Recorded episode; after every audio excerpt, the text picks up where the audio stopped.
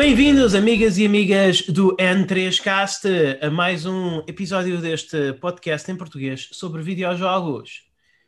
Vocês podem nos encontrar tudo a nós, tudo sobre nós, tudo sobre o N3Cast em www.n3.net. Eu sou o vosso anfitrião do costume, Luís Magalhães, e estão comigo os meus co-anfitrião, o meu co-anfitrião Daniel Costa. Olá pessoal, foi mais uma semana de acusa para mim, portanto, foi uma boa semana. E o tri-anfitrião Pedro Magalhães. E eu, para mim, foi mais uma semana sem jogar nada, infelizmente. Lamento-vos desiludir. Depois o Pedro é assim, o Pedro é, é Pedro, tu, tu és de fases, porque tipo, tens alturas em que, tu em que tu chegas ao pé de mim e dizes: Este fim de semana acabei 10 jogos. Yeah. E depois, ah, esta semana não joguei Porque nada. estava de férias. Porque estava de férias. Ok.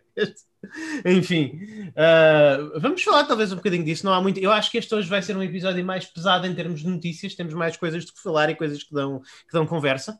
Uh, e, e, portanto também não andamos a jogar muito, mas uh, acho, acho que se, se impõe falarmos um bocadinho sobre videojogos e sobre o que andamos a jogar. Especialmente eu quero falar um bocadinho com o Daniel sobre Yakuza, mas vou, vou começar eu só por dizer que não tenho muito a falar, são alguns updates. Uh, continuo a jogar regularmente Animal Crossing. Não, não há grande coisa a dizer, é, mantenho tudo o que disse até agora e não, não, não, acrescento, não acrescento muito mais coisas. O jogo já, já está no, na, fase do, na fase do que é o que é. é, o que é. Uh, continuo a jogar o Phantasy Star uh, original. Esta semana só joguei uma ou duas horinhas, portanto não se passou assim grande coisa.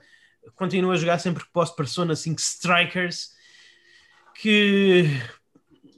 Ah, eu, eu, pensava que não ia, eu pensava que só ia voltar a falar aqui do jogo quando acabasse, mas está a ser difícil, está a tornar-se difícil acabá-lo. No entanto, sobre Persona Strikers, eu quero dizer que é raro o, o RPG japonês em que eu quanto mais quanto mais jogo, mais gosto dele. Isso é uma coisa muito rara. Uh, eu não sei, digam-me vocês, que vocês também gostam muito deste género de certeza que já vos aconteceu uma coisa que a mim acontece muitas vezes, talvez até vezes demais, mas já vos aconteceu vocês chegarem à dungeon final de um RPG japonês e já estar isto nunca mais acaba. Isto já vos já, aconteceu. Já, já vos aconteceu. Já. Acontece, a, a mim acontece oh, com alguma frequência. Eu, eu, vou dizer que isso, isso acontece facilmente com metade dos RPGs japoneses. Daniel? Hum, é uma estatística que eu não tenho na ponta da língua, mas já me aconteceu mais que uma vez. Aproximadamente. Já me aconteceu mais que uma vez. E a ti, Pedro? A mim, não, não vamos tão longe. Isso okay. aconteceu recentemente com o Crosscode e nem foi ah, pela mesma final. Ok, ok, ok. Uh, pronto, Sim, lá, lá, está. Uh, Persona Strikers, eu chego à dungeon final é tipo, pronto, estou pronto para isto, há mais uma. vamos lá, vamos lá, fiz, fiz. Não, não estou nada fardo do jogo. Epá, isso é uma coisa muito boa. Eu, eu não estou habituado a isto no, nos RPGs japoneses. Mesmo os que eu gosto, Persona 5 original, que foi um dos meus jogos do ano, quando eu cheguei à dungeon final, eu já eu já estava tipo, a tentar uh, evitar batalhas, a fazer sprint por ali, porque já chega, já chega, já estou pronto para que isto acabe. No Persona Strikers, no, no Persona uh, Strikers isso não acontece. O, o que é Uh, o que é para mim é absolutamente fantástico é, é a melhor coisa, é das melhores coisas que eu poderia pedir a um RPG japonês e, e, espero ter tempo aqui para dizer as minhas conclusões acerca do jogo quando finalmente o acabar. O que, o que eu acredito, se tudo correr bem, provavelmente será talvez até já este fim de semana ou, ou certamente para a semana que vem, a menos que surja alguma coisa que eu não tenho mesmo, mesmo tempo para jogar. Uh, eu proponho que isso possa ser também, ou possa estar relacionado com as mecânicas que o jogo traz. Esse tu designas e descreves, e bem, uh, o Persona 5 Strikers como um JRPG, mas o jogo vende-se a si próprio muito como um jogo de ação com elementos RPG. Uh, portanto, eu acho que quando um jogo tem tanta ação e é tão mexido, entre aspas, naturalmente e consequentemente tu não o sentes tão pesado uh, no palato, não é? Não é uma coisa tão difícil de carregar até, até o fim. Não sei se faz sentido. Porque, por exemplo, um JRPG Sim, mais tradicional, aquilo é muito mais pau... são jogos mais pausados, mais, claro. mais pesados mecanicamente. Diz isto. Sim, não, mas, mas tens razão, Daniel, mas ao, ao mesmo tempo, esse, esse, cansaço que eu descrevi também já me aconteceu com muitos RPGs de ação. Não, portanto, não, não há... aqueles JRPGs, o Pedro conhece também, em que sim, tu sim, sim. tens batalhas aleatórias e sempre que entras em batalha tens um mini loading para entrar na batalha, a animação, durante, e isto durante 10 mil vezes e já passaste por grinding e estás na masmorra final e já não aguentas e queres morrer. Portanto, sim, e, e, as, e, as batalhas são, e as batalhas são sempre iguais, é sempre o mesmo grupo de inimigos, ou a mesma variação de 5 ou 6 grupos de inimigos. O etc. Persona, sendo um Musou, no, sendo um Musou de coração, não tem isso portanto é um bocadinho mais ágil e não te cansa tanto. Suponho que possa ser isso também, não sei. Não, é, é, é muito, lá está, é uma combinação das duas coisas, porque como tu sabes, há musos que são muito aborrecidos e muito repetitivos. Sim, os maus, e, os maus, sim. Há uma coisa, há uma coisa é, é uma combinação das duas coisas, lá está, o que eles conseguiram fazer foi eles conseguiram agarrarem tudo de bom que o sistema de batalha e, e de original e, e, dinâmico que o sistema de batalha do, do Persona 5 tem ou do Persona 5 da Royal, se vocês tiverem jogado essa versão, e, e colocado num, no no jogo de ação estilo Musu. E, e, funciona muito bem, porque, por um lado, essas mecânicas de Persona 5 combatem uh, o, o, que poderia ser alguma estagnação mecânica da parte Musu, por outro lado, a ação da parte Musu e, e, combate aquela repetitividade inerente a uma RPG por turnos. Portanto, as coisas combinam mesmo muito bem. É, é o equilíbrio perfeito, não é? É, é as coisas é, combinam mesmo muito bem. É, é muito, é, é, muito bom e tens aquela, por exemplo, tu tinhas o. Aquela mecânica do, do Baton Pass no Persona no, no Persona ah. 5, em, em, que alternas de personagem e isso brilha realmente no Musu, porque continuam chains e, e, e dão boost e, e, dá boost ao dano e, dá boost à, à, barra de especial, se fizeres isso vezes, se fizeres isso vezes suficientes, e, podes uhum. fazê-lo a meio de um combo, se, se, tiver, há uma possibilidade de teres a possibilidade de fazer isso a meio de um combo, então eles realmente, as mecânicas completam-se muito bem, é, é, é, mesmo um match made in, é mesmo um match made in heaven. E, o jogo sabe, lá está, este jogo não sabe a spin-off, este jogo sabe mesmo a sequela. Sabe mesmo a sequela. É uma, é sequela muito boa no sentido em, em que é diferente o suficiente. Há aquelas sequelas que é o mesmo jogo com uma história diferente.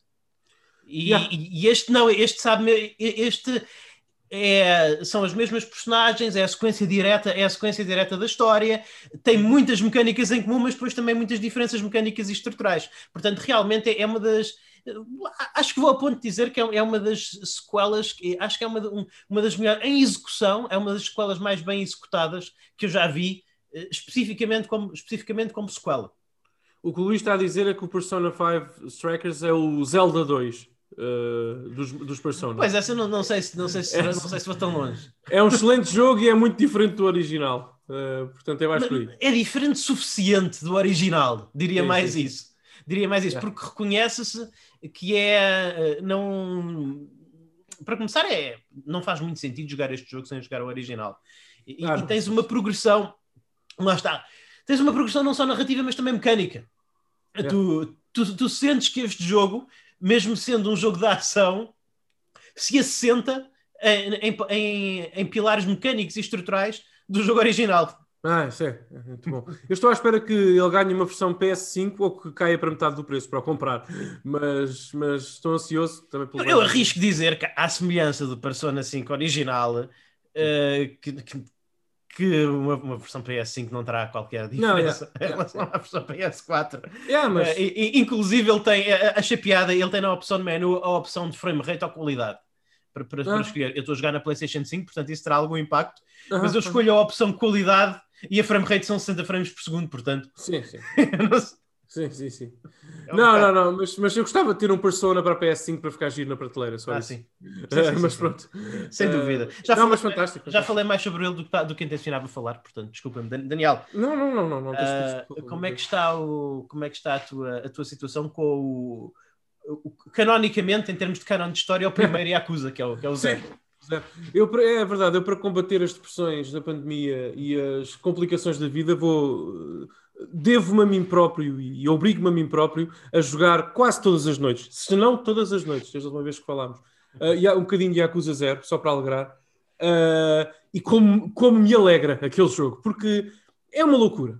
É, é, é uma injeção de loucura diretamente na veia. Uh, Aquele jogo sei... em que pessoas são espancadas e torturadas e presas a uma cadeira e, e levam com bastões de beisebol. E Daniel, alegria! É, é alegria, é absolutamente divertido, porque mesmo a narrativa principal, como este, como este é uma prequela, portanto, as repercussões na, na, na, na, bom, na história principal do Yakuza 1, 2 e 3 e tal, são muito limitadas. Portanto, as personagens têm que cumprir Sim. e estão limitadas a determinados padrões de comportamento para não influir nem quebrar uh, o canon da história, não é? Portanto, Sim. o que é que eles fizeram para seguir esses moldes? Portanto, criaram uma história central relativamente conservadora, interessante. É um drama japonês de máfia, ok? Do, dos uhum. Yakuza. Relativamente interessante. Mas depois perderam a cabeça nos mini-jogos e nas uhum. missões secundárias. Portanto, são das missões secundárias mais loucas que eu já vi num videojogo. Portanto, a minha favorita até agora, que aconteceu nos últimos dias, uhum. foi uh, eu ter-me, portanto, uh, uh, infiltrado num culto, um culto religioso. Ah, sim, eu lembro. Basicamente, essa, essa, side story culmina, o boss final dessa mini side story é o líder do culto. Okay. E, e, é realmente, mas é uma loucura. Aqui é engraçado que isto, que isto encaixa naquilo que eu estava a dizer acerca de Persona e de sequelas. O, o, meu problema, e é um problema pequeno, porque eu adoro a série Yakuza, mas um dos meus problemas com a série Yakuza é que tu estás-me a descrever isso, estás-me a dizer que é no Yakuza 0 e, e, eu não me lembro se isso é no Yakuza 0, 1, 2. Não é? Eu, eu porque podia ser em qualquer um deles. Ainda assim, uh, uh, o Yakuza 0 consegue fazer uma coisa que pouco. E nós já falámos disto aqui uh, no programa Sim. relativamente a outros jogos, claro que poucos jogos conseguem fazer bem. Muitos tentam, Sim. mas poucos jogos conseguem fazer bem, que é tornar, neste caso, Tóquio, Karamocho, ok, em Tóquio, mas Karamocho e Osaka, as duas localizações... É Kamurocho. Kamurocho. Kamurocho. Não existe a palavra, pessoal. Portanto, eu, Bem, eu sei, eu sei. sei. Uh, Kamurocho. Desculpem. Kamuro... Não quer dizer nada já agora, é completamente não. inventado. Sim, sim, sim. Uh, Kamurocho, uh, que é Tóquio, é um distrito de Tóquio. Mas, mas show é uma terminação, não é? É não, aqui não. não. aqui não, aqui ah, não. Okay. Isso é sim, mas não nesta construção. Ok. Uh, eu pensava portanto, que era qualquer coisa que se metia tipo em bairro, ou uma coisa do género, ou, ou word, como, como às vezes é traduzido. Normalmente, por exemplo, show, se aparece show Aniki, aquele okay. jogo, show Aniki. Sim, sim, sim. Show Aniki é grande irmão. Aniki okay. é uma palavra, é uma palavra okay, entendi, entendi. afetuosa para irmão, é, show tipo é grande. Aniki. Por exemplo, Dragon Ball Super, o kanji de Super, pode ler-se em japonês show. show. Super grande forte. Dragon Ball Show. show Como eu sou conhecido lá, Show, show Daniel, o grande Daniel derivado. Tendo em conta o meu tamanho físico. Bom, okay. uh, avançando, avançando, uh, Kamurocho e Osaka, que são as duas uh, localizações principais, não é? do Yakuza uhum. Zero, são aqui sim. personagens. Só, só Tembori, né? Só Tembori. Só Tembori, sim. São personagens, ok? São personagens sim. na história. Tu sentes Kamurocho, sentes aquelas sim, sim, duas, sim. sentes as luzes do Osaka como parte da narrativa, sentes que esta história não poderia ser contada noutro sítio qualquer. E isso é muito incomum, muito hum. incomum. E portanto, tem, uh, uh, não é? As cidades é têm caráter, o mini mundo aberto que eles põem aqui uh, traz algo à experiência faz parte da narrativa e é muito interessante. Tu, tu não achas que o, o design de, de, Osaka especificamente, Kamurocho nem, nem, nem, tanto, tá? Kamurocho tem partes interessantes, mas não achas que o design de Osaka é um bocadinho aborrecido? Design, tu dizer estrutural, estrutural, não, não visual. Epá, é, mas como é que eu te explico isto? Sim. Porque são basicamente duas ruas. Uh, são duas ruas, mas sabes, ali, é dividida ali pelo rio, não é? De Sotenbori. Sim. Sim. Que, é, que é um rio, e, e aquela passagem ali Osaka, que mesmo na vida real é tão icónico, é tão. Uhum. E, e, é bonito aquilo, às luzes, à, à, noite, uh, é tão icónico que eu nunca me canso, confesso, mas isso sou eu que sou, uh, eu tento não ser o Weibo, mas estou-me a transformar no Weibo, mas que sou, uh, que sou fanático pelas coisas do Japão. Portanto, sim, sim, sim. Uh, tu, tu vais adorar já agora isso em Persona 5 Strikers, porque a Persona 5 ah, Strikers. Shibuya, não é? Leram que não quer, não quero spoiler, mas tens mais sim, que Shibuya. Vais, vais em viagem, sim, sim. Tens mais okay. Shibuya. Uh, mas pronto, epá, uh, até agora, lá está. Mecanicamente eu só posso dizer coisas boas do jogo, porque o jogo é fácil, sim. o Yakuza 0 especificamente, é facilmente criticável pela monotonia de que já, que já falámos aqui, já conversámos sobre isto, Luís. É, é, há de facto, eu vou na hora, eu tenho 28 horas de Yakuza Zero. Sim. Okay?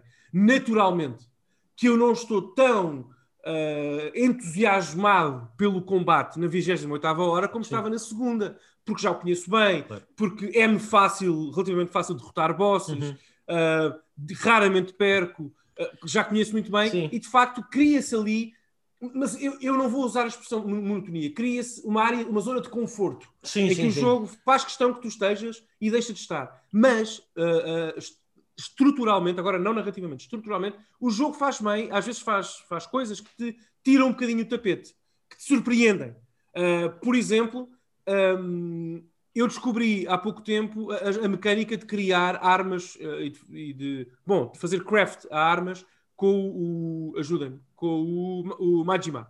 Sim. Uh, e isso transforma também o combate porque, uh, uh, não é? Porque uh, eleva os meus níveis de entusiasmo e de criatividade, utilizando essas armas novas que eu crio através dessa submecânica, que é totalmente opcional, no combate, até nos combates sim, sim. Da, da, história principal. E, e Portanto, há, várias, que... há várias camadas. Bom, falando em, em monotonia na série Yakuza, que é uma coisa que eu normalmente acuso sempre o série Yakuza de se tornar um bocadinho, um, um, bocadinho, um, um bocadinho monótona, eu vou dizer que este, o Yakuza Zero até é capaz de ser dos melhores, porque eu não sei o que é que tu achaste acerca do sistema de combate, mas eu lembro-me, e já o joguei há algum tempo, acho, acho que joguei esse jogo, acho que acabei esse jogo em 2019, salvo erro. Uh, epá, mas, mas eu lembro-me que, pelos standards de Yakuza, esse é dos que tem mais estilos de combate. Eu acho que cada personagem tem três ou quatro três, estilos de combate. Três, três, três, ah, depois, ah, acho que depois no fim, lá está a sentença. Acho que isto sim, não é sim. grande spoiler, mas o, o, o, o, o, o Kiryu o, Kiryu. o Kiryu Kazuma, Kazuma Kiryu, uh, ele uh, desbloqueia um último. Eu penso, que é, eu penso que é nesse jogo, lá está, eu não sei se é nesse jogo ou se é no Yakuza 1. é, é, um bocadinho assim, desbloqueia o último, mas, mas, sim, tens uns estilos. Mas, mas, mas, não achas que é engraçado, especialmente? Eu lembro especificamente com o, com o Majima. Eu, eu lembro-me que achava os estilos de combate dele bastante interessantes e bastante diferentes. Só, não, mas os do Kiryu, bom, a opinião minha, os do Kiryu também. Por exemplo, um dos os do Kiryu são mais, que são mais karateka. O, o, o Majima Sim. tem mais. O, Maracima, o Majima tem um, é mais um estilo break, tem, tem um estilo breakdance, breakdance uh, tem, é um, tem, um, tem um estilo grappler. Tem, eu tenho uma, o meu favorito que é o do bastão, naturalmente, sim, em que sim. ele dá bastonadas na cara. É muito comum, por exemplo, eles entrarem em combate comigo, adversários comuns na rua, sim. e eu faço charges do, no triângulo do, é. uh, do bastão e derroto todos com um único ataque. Claro. E ganho um monte de dinheiro com isso. Pedro, é muito... tu, estás muito calado, mas tens este jogo para PC, não tens? tenho, já o instalei duas vezes e desinstalei porque fico sempre sem coragem de o jogar quando.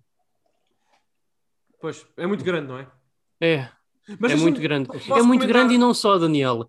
Eu, eu, por muito que eu gosto da série, epá, tem demasiados títulos. Pô, seis títulos e um São tecnicamente spin-off.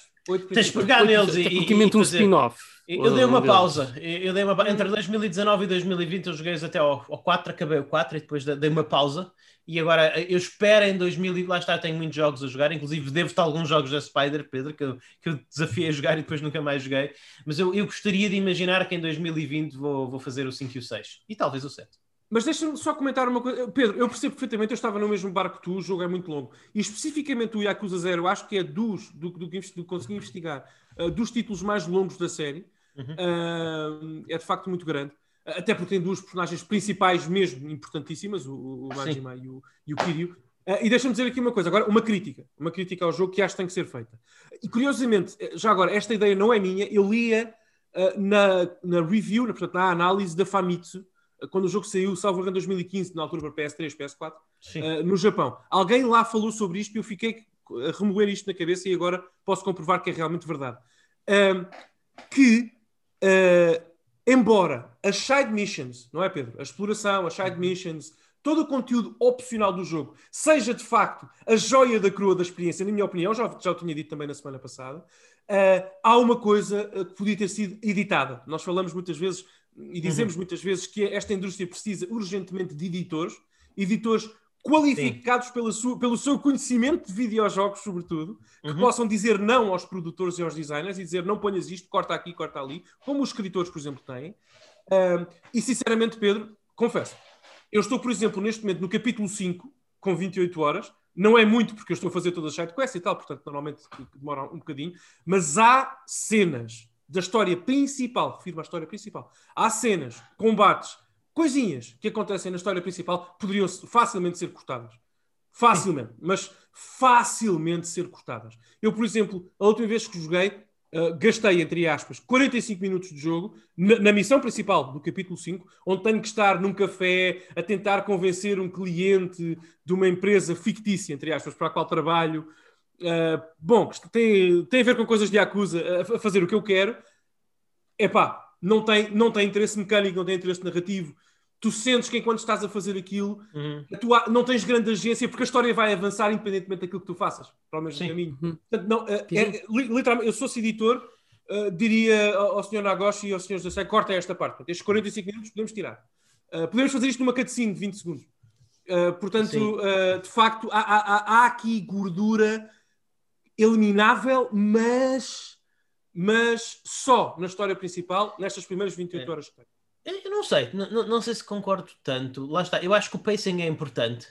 E, e, e, acho que é importante não só tu viveres uma linha narrativa com essas personagens, mas como realmente viveres alguns dias na vida dessas personagens. O, o que implica que nem tudo com Yakuza nem, tudo, nem, nem, todos os dias da vida do Yakuza são conspirações super excitantes ou, ou perseguições de automóvel ou coisas do hum. género. Eu, eu acho que é bom ter esses períodos mais calmos na história.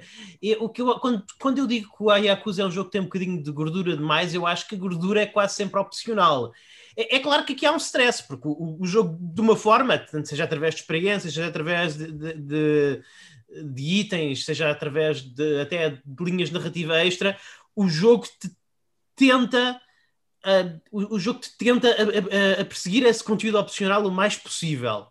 Uh, mas eu acho que às vezes isso não é, isso não é, necessariamente, isso não é necessariamente bom. É, é, é, é tipo, é tipo eu chegar a um buffet, como nós gostamos muito de usar a, as analogias da comida, chegar a um buffet e ter demasiadas coisas com bom aspecto e, e eu acabo por, por comer até me sentir mal e eu sinto talvez se aquilo fosse um bocadinho mais restrito, se tivesse 50% menos dos pratos, mas com 50% mais qualidade, da qualidade, eu conseguisse ficar cheio sem me sentir mal e ter uma melhor experiência.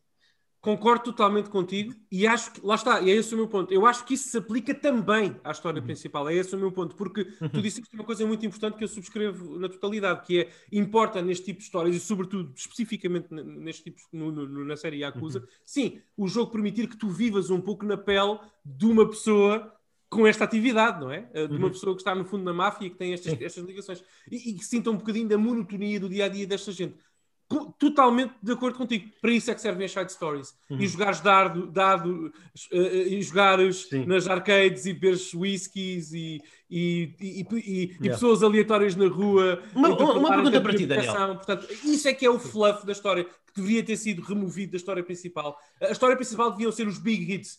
Vamos avançar, ok? O que é que vai acontecer agora Sim. a seguir? Porque, por exemplo, só para terminar, Luís, Não, eu senti-me um bocadinho frustrado como, como jogador porque, por exemplo, eu, o capítulo 4 acaba com uh, o Majima, não é? Portanto, Sim. com aquela revelação que o Majima agora descobriu que a Makoto é uma miúda cega e está a decidir-se se vai executá-la ou não. Não vou dizer mais, mais uhum. nada. Uh, e aquilo acaba ali, aquele capítulo acaba, um, acaba em Osaka, num cliffhanger, e depois mudamos para Kamurocho outra vez, para, para o Kiryu. Lá está. Narrativamente, o jogo não permite que eu veja aquilo que quero ver. Eu quero ver o que acontece a seguir. Quero eu escolher dar uhum. seguimento imediato a essa história. Portanto, sim. O jogo não tem essa. É, é um jogo muito lento na sua estrutura narrativa, na sua progressão uh, narrativa. Portanto, é, acho que é criticável, sim. pelo menos isso. Sim, sim. Pois, lá está. Esse, esse aspecto em particular, eu Já agora também... eu refiro-me especificamente ao Yakuza Zero, não sim, há sim, Yakuza, sim, é este jogo. Mas outros... esse, esse aspecto em particular eu acho que tem um bocadinho a ver também com, com cumprir com uma certa tradição de serialização televisiva japonesa.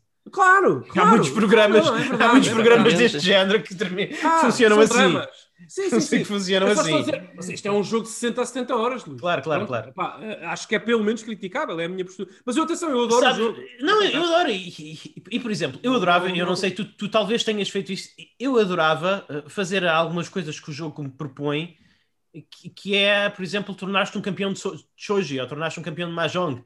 mas eu não consigo. Cabelo de Mahjong não, mas estou a treinar algumas coisinhas, sim, sim, sim. Sim, sim mas, melhor mas... karaoke pro de sempre. Ah, sim, karaoke sempre. mas isso lá está. Não, mas, mas estou a dizer, por exemplo, eu não, não, mais uma vez, eu não me lembro se é este Yakuza ou se é o 1 ou se é o 2 ou se é o 4, não sei. Para, para mim eles são todos um blur na minha cabeça. Uh, mas uh, há jogos de Yakuza que têm ligas de shoji com no Shogi, Sim, com tem, tem, tem, ligas, literalmente. Há, todo um, há todo um torneio, um esquema de torneio e diferentes personagens e não sei o quê. Sim, sim, e, e, e, e, não sei, e, e não sei o que mais.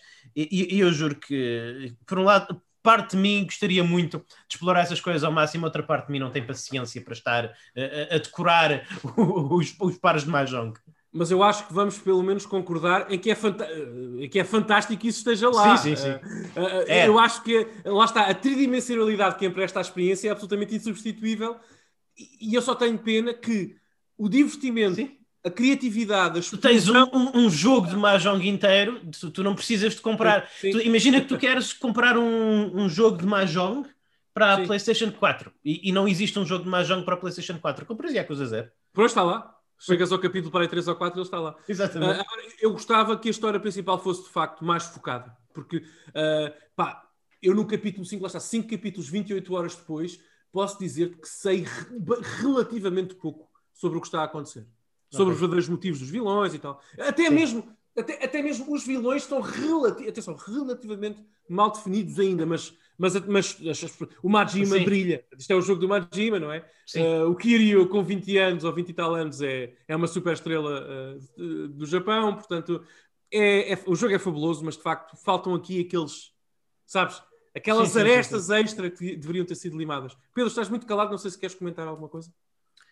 É um bocadinho difícil. Eu não joguei o Yakuza Zero, estou sempre muito tentado em jogá-lo. Lá está, eu instalei o jogo duas, três claro. vezes aqui na Steam, desinstalei também porque entretanto surgiu uma outra coisa que me apetecia jogar mais e não estou a ver a jogar tão depressa. Eu, por acaso, curiosamente, eu tenho aqui feito à mão uma lista de coisas que eu quero ver se ponho prioridade.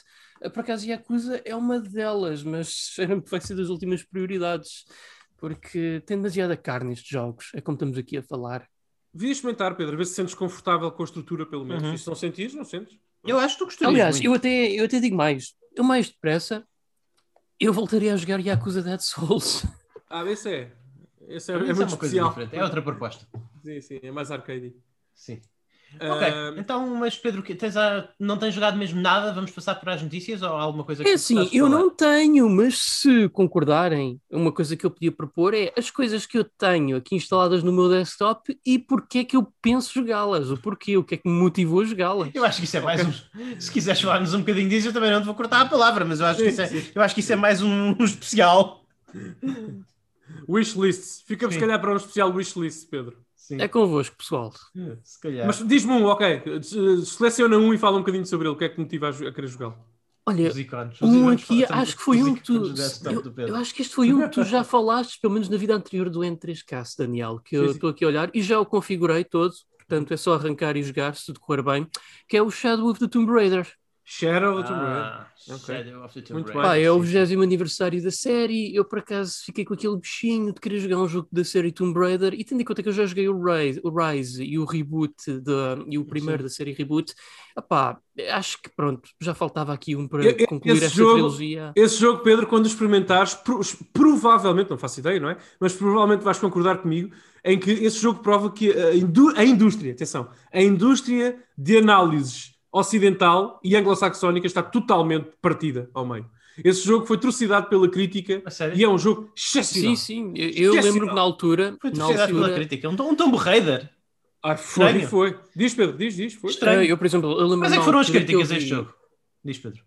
Uh, eu, vi, eu lembro-me que vi um vídeo de primeiras impressões do Jim Sterling e ele disse que o, o jogo era aborrecido comparado com os outros, isso hum. deixou-me um bocadinho pé atrás, mas é pá, é. viu agora a salos a 15 euros com todo o conteúdo downloadável, portanto eu pensei, ah pá, Uh, pelo menos o setting parece mais apelativo, tem sim uma vibe azteca e parece-me haver mais tomb é. raiding, que é a coisa que eu acho que faltava Exatamente. mais nos anteriores. É, e tem mais exploração, eu platinei esse, uh, e tem sim. mais exploração que, que o Porque... Rise. O Rise é um jogo mais vertical, mais Uncharted. Hum. Este tem mais exploração. Porque, uh, e pronto, engraçado. Não, é porque o que eu gostava porque, realmente... Porque a ideia que eu tinha é que o Rise tinha muita exploração. Não, este tem o triplo. Tem, mas, mas há sempre o maior foco na narrativa. Okay. Sim, e... sim. É mais, mas, mas, mas acho que concordas comigo, Daniel, que o, o reboot, o, o que é só Tomb Raider, é, é ainda mais vertical. É, esse é o mais vertical de todos. esse, esse não tem, não eu, gostei muito desse, eu gostei muito desse jogo.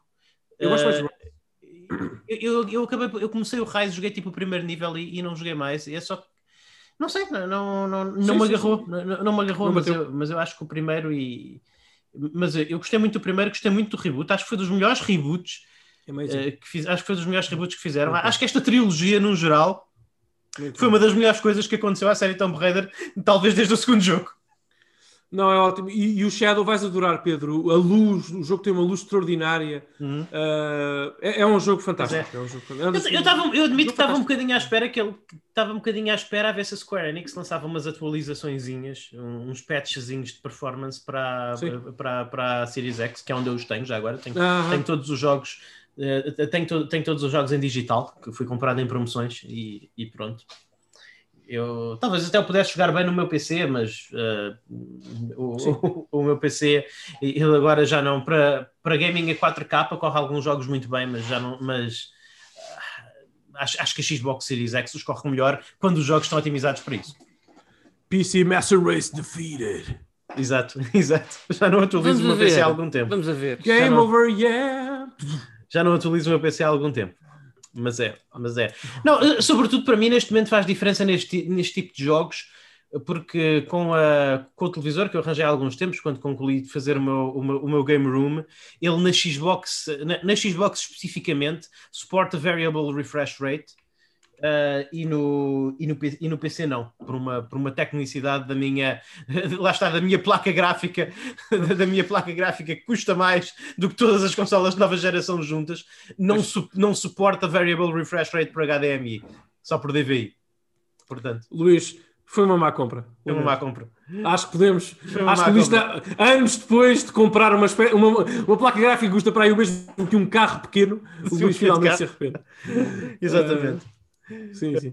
Estes anos de serviço valeram a pena, mas agora já está um bocadinho ultrapassado, é verdade, admito. Epá, mas o Shadow é excelente. E já agora, Pedro, só para fechar, o Shadow, eh, ele, ele narrativamente, embora narrativamente nenhum dos três jogos seja particularmente forte, na minha opinião, mas ainda assim ele uh, brinca um bocadinho com. Uh, o caráter da, da, da, Lara, não é? Quem ela é, quem ela uhum. não é, abandona alguma, de, alguma das threads narrativas que tinham sido cimentadas no Rise, e isso também decepcionou algumas pessoas, eu compreendo. Uhum. Yeah. Uh, mas o, o, conteúdo opcional do Shadow, o, o Tomb Raiding, as side quests, uh, tens algumas fetch quests muito interessantes, uh, as, as, as, os trajes que encontras para a Lara, as armas, enfim, todo o conteúdo opcional dos três, é o que eu mais gosto, considero ser o melhor. Ainda mais que o Rise. Porque o Rise é uma experiência mais focada, com exploração, Sim. mas mais focada do que o Shadow. Uh, mas vais gostar, Pedro? Pá, acho que é, e é um jogo que tu acabas. Não sei se vais querer platinar, platinar, no, platinar no Steam, enfim. Não sei se vais querer ter todos os achievements, mas se não quiseres, se calhar em 18 horas, 20. Sim.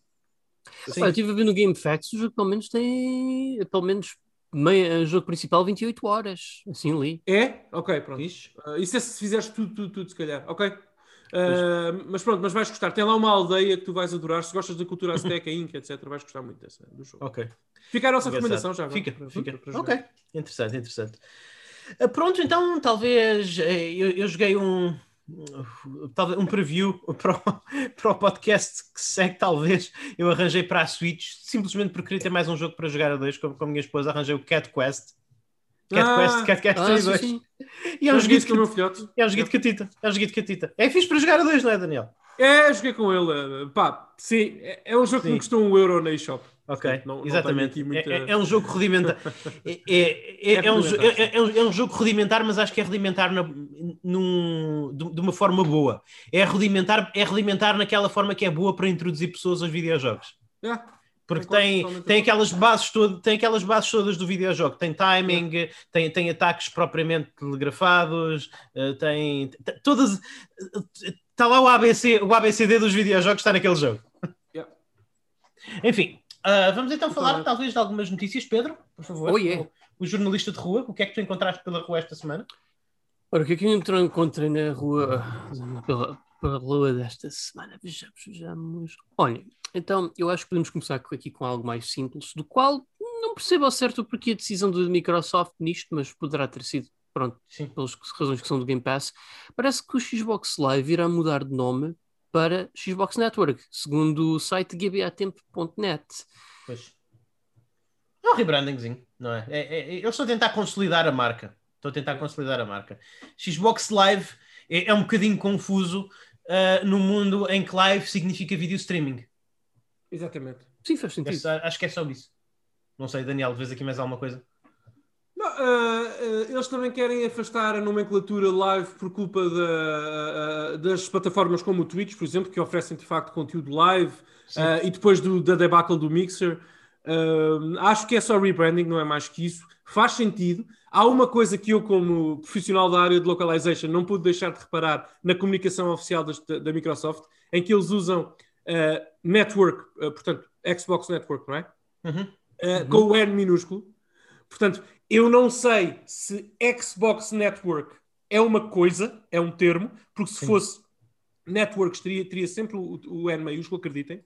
Uh, portanto, pode só ser uma palavra comum que eles usam para descrever a rede de serviços online da Xbox. Portanto, uhum. a plataforma é a Xbox, que tem uma network, tem friends list, tem tudo, mas tem uma Sim. network. Ou seja, eu não sei se isto será mais claro. uma plataforma. Acho que não. Agora, eu, eu acho que com isso eles também têm de modificar, de, de alguma forma, o, o, seu, o, o, seu serviço, porque acho que já não, já não faz sentido tu teres o serviço Xbox Live Gold. Exatamente. Já, já não, é isso mesmo. Já, já não faz sentido. Eu, eu acho que ou eles têm que mudar o nome do Xbox uh, Live Gold para não sei, para, para, para, para Xbox Online Gaming ou, ou, uma coisa do género, ou, ou acho que tem que fazer aquilo que eu acho mais natural, que é deixar as pessoas jogar online de graça, de tirar isso, fazer, fazer sunset a isso, porque agora o que eles querem realmente vender, seja como for, é o Game Pass.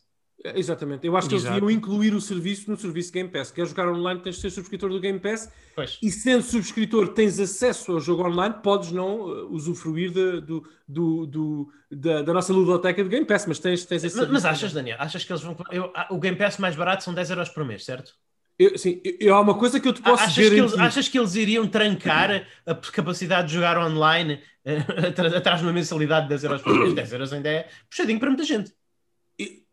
Totalmente de acordo contigo. Há uma coisa que eu te posso garantir. Eu acho que não, acho que eles não vão fazer isso. Mas há uma coisa que te posso garantir. Uhum. Tenho a certeza absoluta, co como o meu, a minha camisola, se estiver enganado, que há gente em Redmond, lá, no, lá em Washington, da Microsoft, que deve ter feito, deve ter, estar a fazer, ou deve ter feito um push muito grande para que isso acontecesse. Okay. Muito grande. Porque lá está, tudo o que a Microsoft puder fazer para promover e vender-te o Game Pass, nem que, seja, nem que isso inclua canibalizar um uh, dos seus serviços principais, que tem sido até agora o Xbox Live Gold, eles falam sem quaisquer problemas. Portanto, eu acho que é algo que está em cima da mesa para eles. Um, agora, é, é, de facto, ou então, como tu, é como tu dizes, não sei se foste tu ou o Pedro, mas é como vocês dizem, ou então tornar definitivamente o serviço online grátis. Eu acho que isso não vai acontecer, mas no modelo atual, o Xbox Live Gold tem os dias contados. Não vamos ter, não, já não, deixa de fazer muito sentido, sentido, quer dizer, não faz sentido. Uh, vamos ver, não sei. Uh, eles também podem, por exemplo, pôr-te uma subscrição alternativa ao Game Pass mais uhum. baixa. Uh, deixar eles têm que matar o Games with Gold. Eles têm que matar isso. Senão, teres o Game Sim. Pass a concorrer com o Games with Gold, uma pessoa pode estar a olhar para um ecrã de subscrições dentro da Xbox e pensar: ok, subscrevo o Xbox Live Gold ou o Xbox Game Pass? O que é que eu subscrevo aqui? Porque ambos me dão jogos gratuitos para eu jogar neste momento. Portanto, há uma competição quase interna e não pode ser. Uh, tem que comer, como nós costumamos dizer, uh, comer a bala. Acho que são propostas diferentes. Acho que são, sinceramente, eu vejo muito. Para mim, o, o, Gold é, é uma espécie de balut box. Tu recebes coisas todos os meses, não é? E podes apanhá-las nesses meses ou não. Mas o Games e o Gold não faz sentido. Até por uma questão de catálogo. Hum. Não esqueças que a micro... Eh, já todos aqui concordamos que o, a plataforma da, da, Microsoft é o Game Pass, é a principal.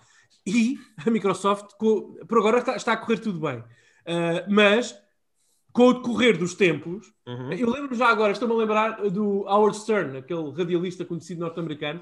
Ele foi o primeiro convidado de um programa que era o, do, do, programa do Piers Morgan da CNN quando ele foi substituir o Larry King Sim. e eu assisti à estreia uh, ele foi, já sabem que ele é muito cáustico muito yeah conhecem certamente o Howard Stern, ele foi convidado e ele disse: Pois as tuas ratings estão a correr muito bem, o programa está, vai correr muito bem, mas eu quero ver daqui a um ano ou dois, quando tu tiveres que entrevistar o Scott Baio, que é uma espécie de.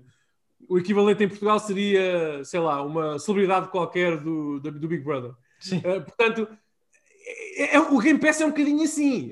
A Xbox não tem assim tanto catálogo quanto isso para entupir no, para colocar no Game Pass. Sim, uh, sim, portanto, sim. eles têm que eliminar a, a, a, própria oferta que têm interna para afunilar a oferta do Game Pass. Porque, por exemplo, para o mês que vem, ok? A equipa da, da, da Xbox vai ter que definir quais são os jogos que vão ter no Game Pass, os novos jogos no Game Pass e novos jogos para o Games with Gold. Eu acho que é muito mais simples, simples até de uma perspectiva de organização corporativa, ter apenas uma oferta para se tomar apenas uma decisão e negociar apenas para um serviço. Sim, uh, mas isso é. Ah, isso, eu, eu, percebo o que tu queres dizer e, e, isso é o ABC do marketing. Quanto mais tu, quer, tu queres que a pessoa chegue à tua loja e tenha uma opção.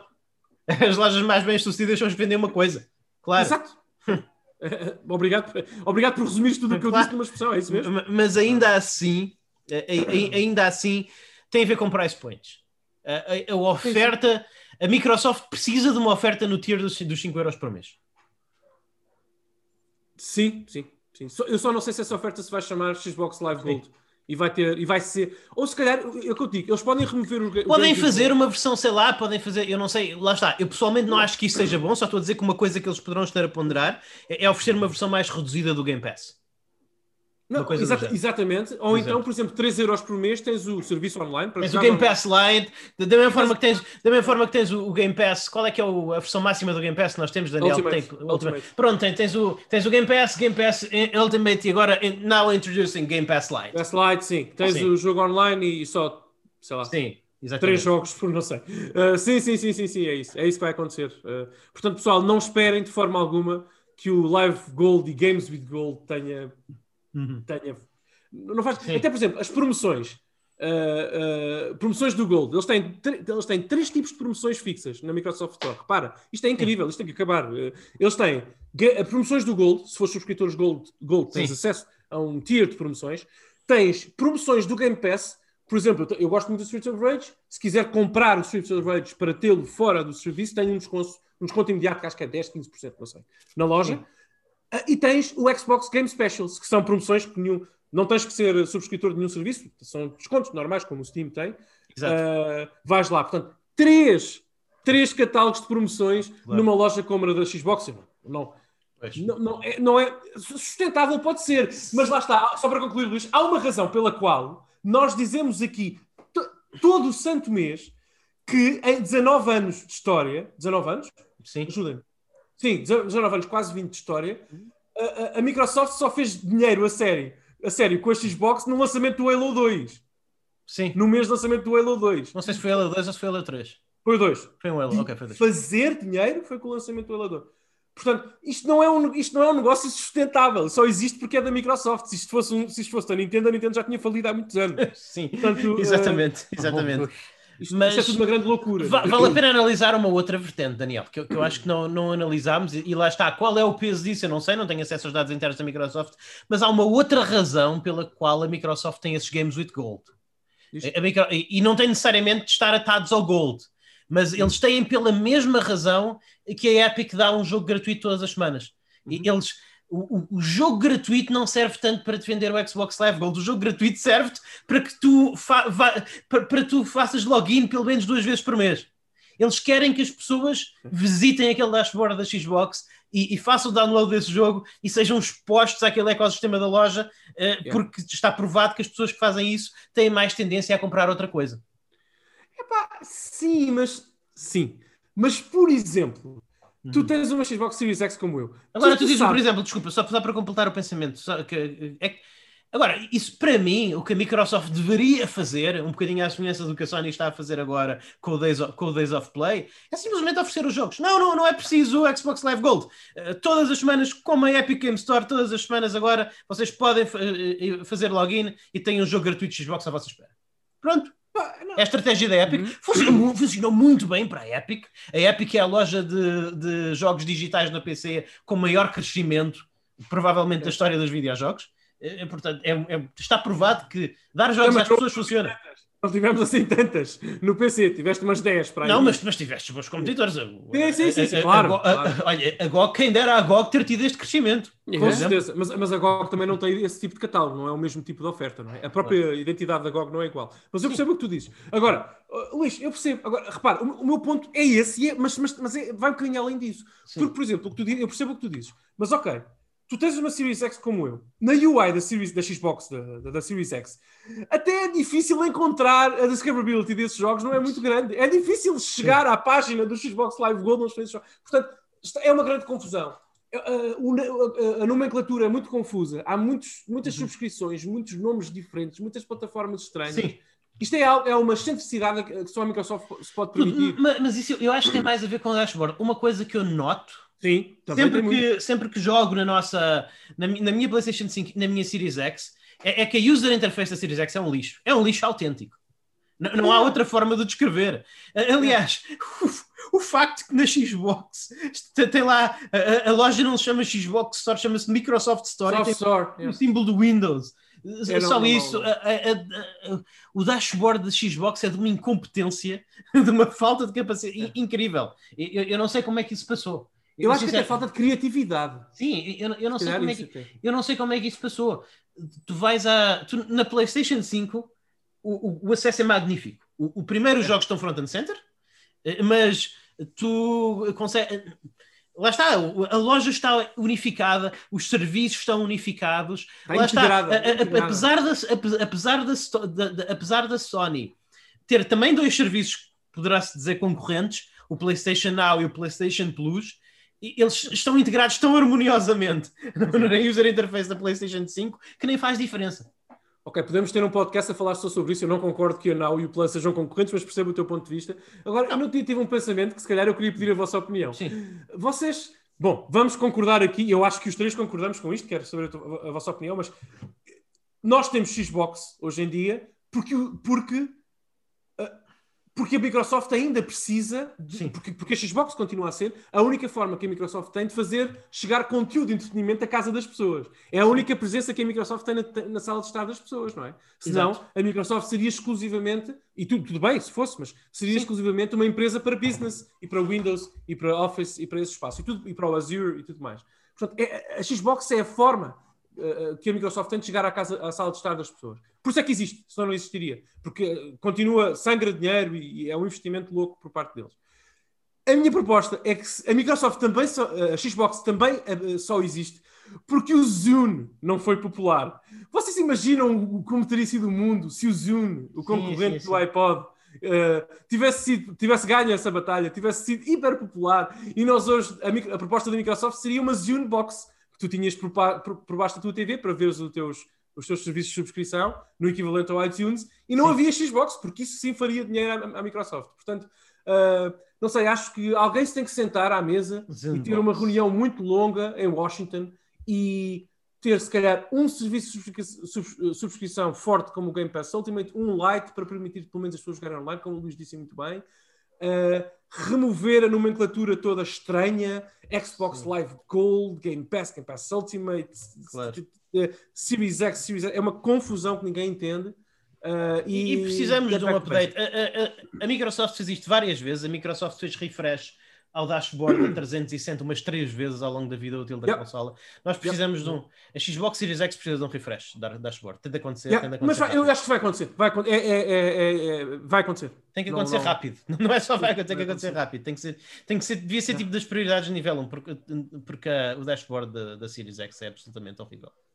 Yeah, é. Depois tudo o resto é maravilhoso. Eu adoro a Series X já agora. A experiência de jogar com aquele comando numa console tão muito. estável, tão silenciosa é fantástica. É uma, console, é. uma plataforma fantástica. Pedro, há alguma opinião que tenhas sobre isto? Foste tu que trouxeste a notícia?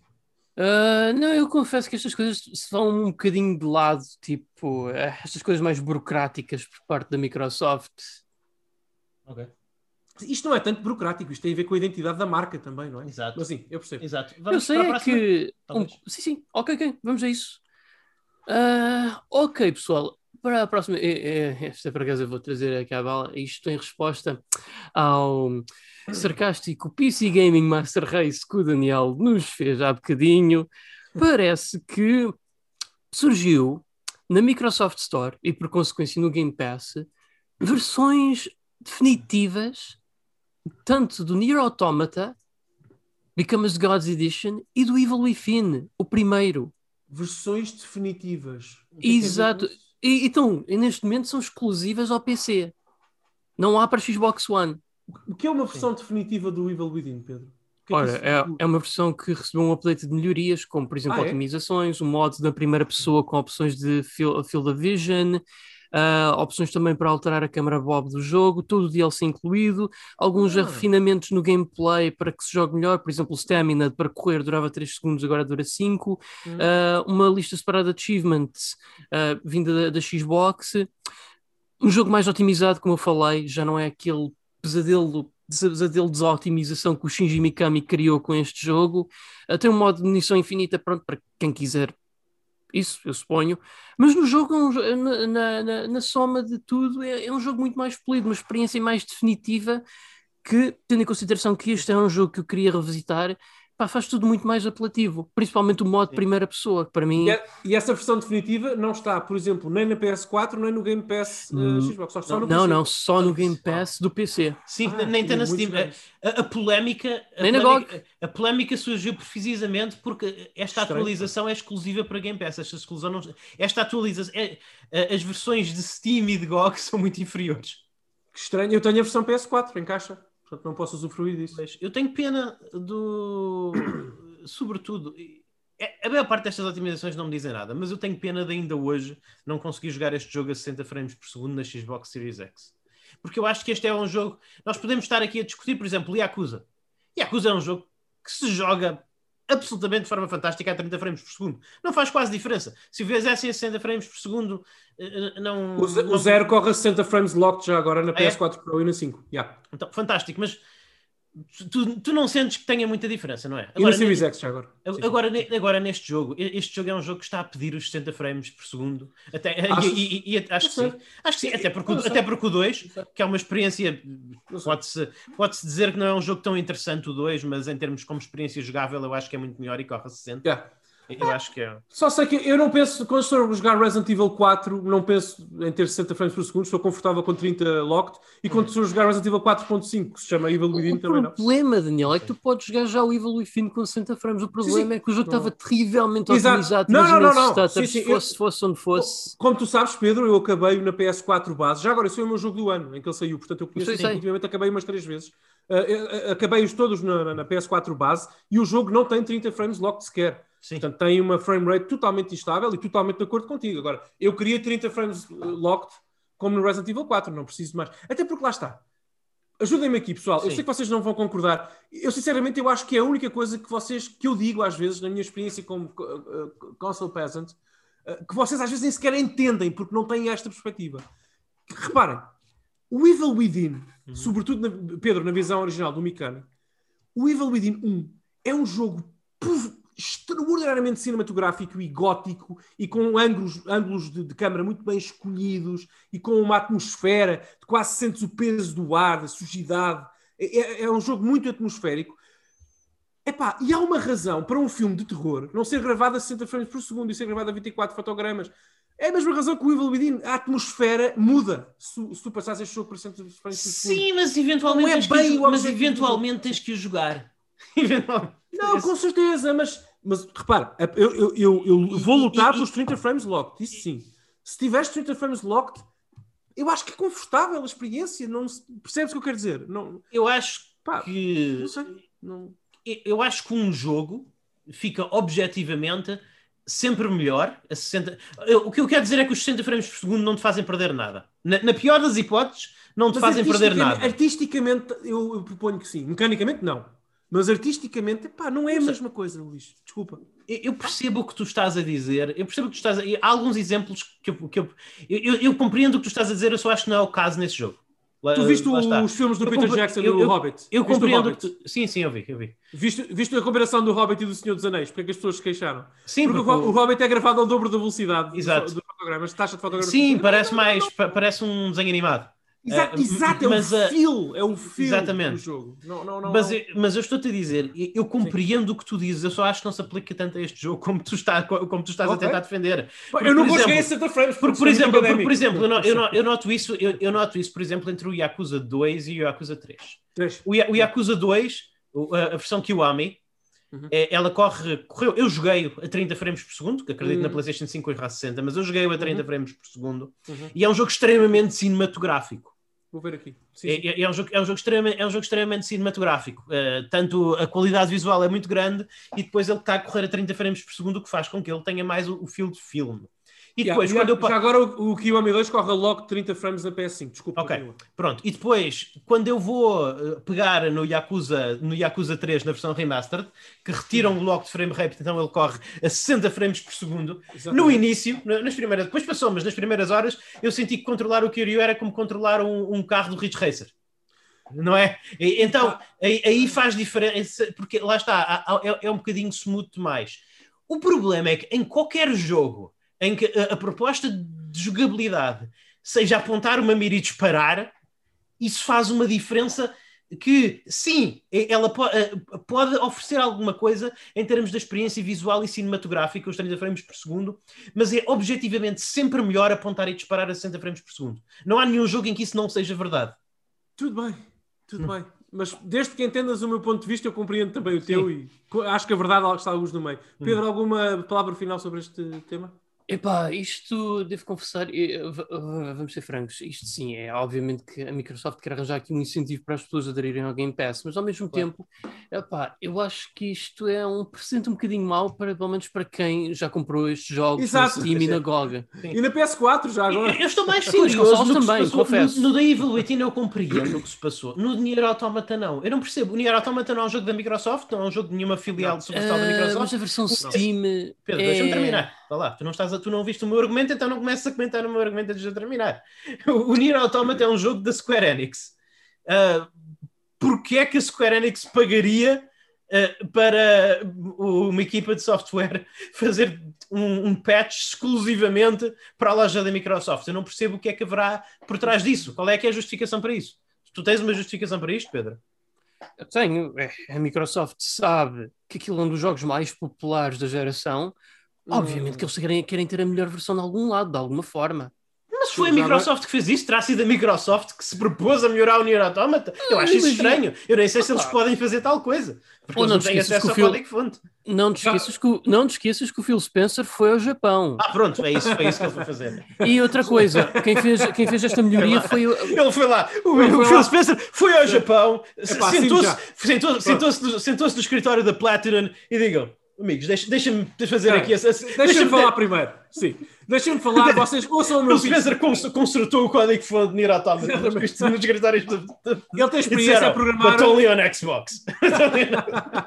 Ele tem experiência a programar o Microsoft em carta, portanto... Ok. Uh, Mas sabe, olhem que, falando fora de brincadeira, quem fez este porte com melhorias foi a Q-Lock, mesmos que fizeram o remaster do, do, do Dark Souls.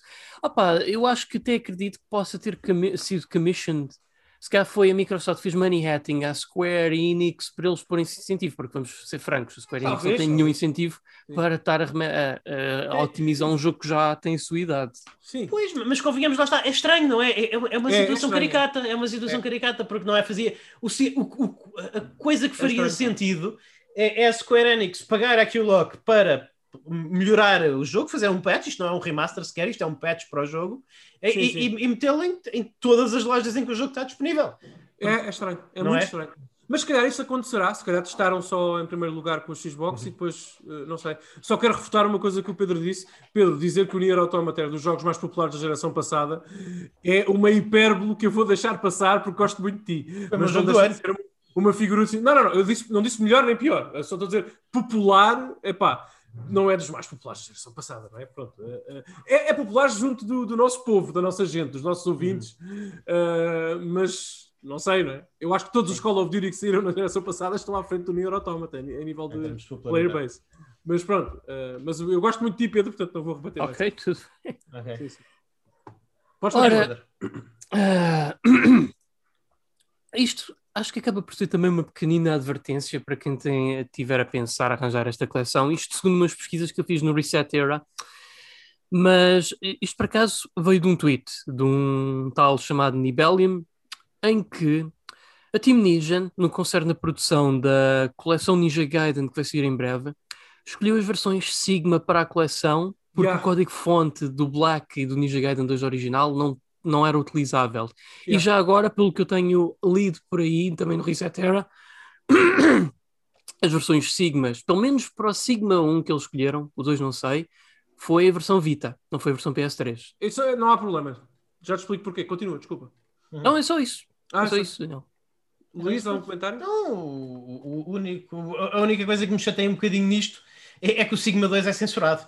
Portanto, só é, é, único, é, é, a única coisa que. Mas lá está, é, eu, eu, gosto, eu prefiro jogar Ninja Gaiden com desmembramentos, mas o jogo continua a ser bom sem eles.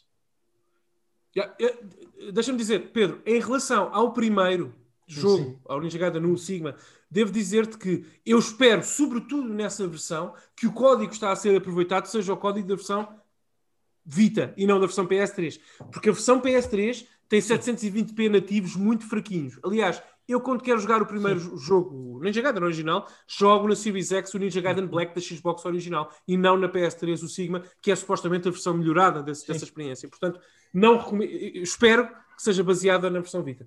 E o facto do Ninja Gaiden Sigma 2 ser a versão, o código da versão Vita, nenhum problema, porque quero que saibas que uh, o código fonte é igual. Foi igual okay. para a PS3 e para a Vita. Portanto, se tu fizeres uh, screen mirroring, não sei, da versão Vita para um ecrã e comparares com a versão PS3, é basicamente a mesma coisa. Ótimo. Uh, não, uh, porque aquilo são jogos, percebes? Aquilo é um jogo de 2007 da Xbox 360 que a Vita consegue correr bem. Uh, portanto, não, não há problema absolutamente nenhum.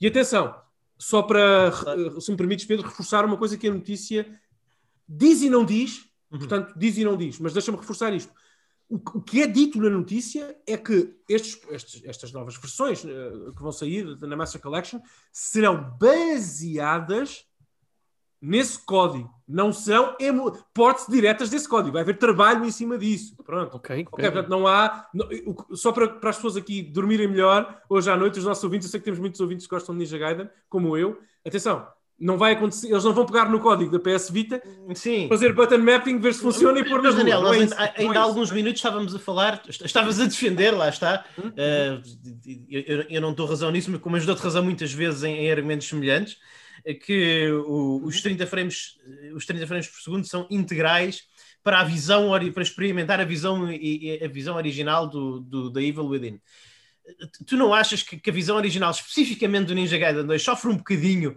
por ser vítima da, da censura? Mas isso não tem nada a ver com o que eu estava a dizer. ok. Não, mas eu estou a, a dizer. Parte mecânica. Sim, sim. Okay. estou a falar. Uh... Acho, acho que para mim este anúncio é problemático, especialmente por causa disso. Porque realmente sim. a versão Sigma do 2 foi censurada e fortemente eu... censurada. Eu tive esse cuidado, por isso é que eu disse. Portanto, eh, Sim. É, o trabalho vai ser feito em cima do código das versões uh, Vita. Sim. Não quer dizer que eles não adicionem essa, essa. Mas eles já disseram que não. Eles já, disseram, já que, não? que não? Já, já disseram okay. que não. Já eu não sabia. Não. Peço desculpa. Não sabia. Uh, tenho pena. Tenho muita pena. Vou deixar de jogar o jogo? Não. Sim. Acho que é uma experiência inferior. Não necessariamente, só por uma, só por uma, um, um detalhezinho. Porque Ninja Gaiden são mecânicas. São mecânicas, epá, e eu gostava de jogar a versão não censurada, por isso é que eu mantenho o meu disco da versão japonesa do Ninja Gaiden 2 aqui ao meu lado para colocar na Series X sempre que quiser. E vou, na altura, no Entre Esquece, fica prometido aos nossos ouvintes, quando sair esta versão Master, uh, vou fazer uma comparação entre todas as portas disponíveis. Vou sentar num fim de semana, vou jogar todas as versões que já saíram dos dois, uhum. dos três jogos, portanto todas, e vou fazer uma comparação objetiva e uma análise para vós. Uh, agora, e vou dizer-te aqui, Luís, ok? Se isso acontecer, se eu achar que a, a, a nova versão é menorizada por, por ser censurada, eu vou dizer-te isso aqui. Agora, eh, quero reservar-me o direito de jogar primeiro, de ver qual é o impacto que tem, e digo sinceramente: Ninja Gaiden é, é, o, é um sonho mecânico.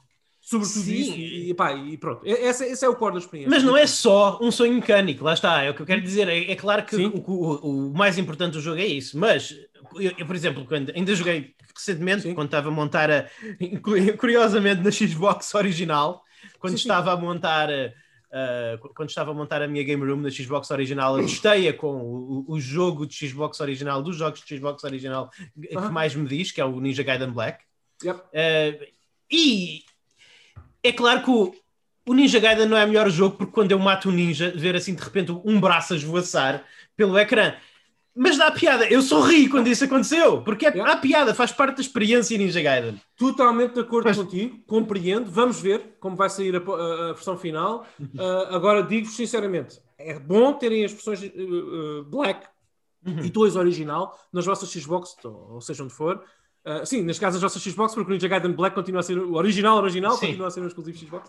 Uh, por, e por essas razões, agora, sinceramente, eu, eu gosto mais do Ninja Gaiden 2 da Xbox, eu já te disse isto, disse isto há umas semanas, do, na Xbox do que na PS3, exatamente por essa questão da censura. mas se tu me disseres assim, olha Daniel, vais para uma ilha isolada do mundo e só podes levar o Ninja Gaiden 2 Sigma, não podes levar o Ninja Gaiden 2 original. É pá, eu lanço, faço uma festa, na mesma, atenção, eu faço uma festa, fico uhum. muito, muito, muito feliz. Aliás, eu quero ir, se tiverem algum avião privado que conheçam, que se possa despenhar numa ilha deserta, eu vou. Portanto, eu levo o Ninja Gaiden.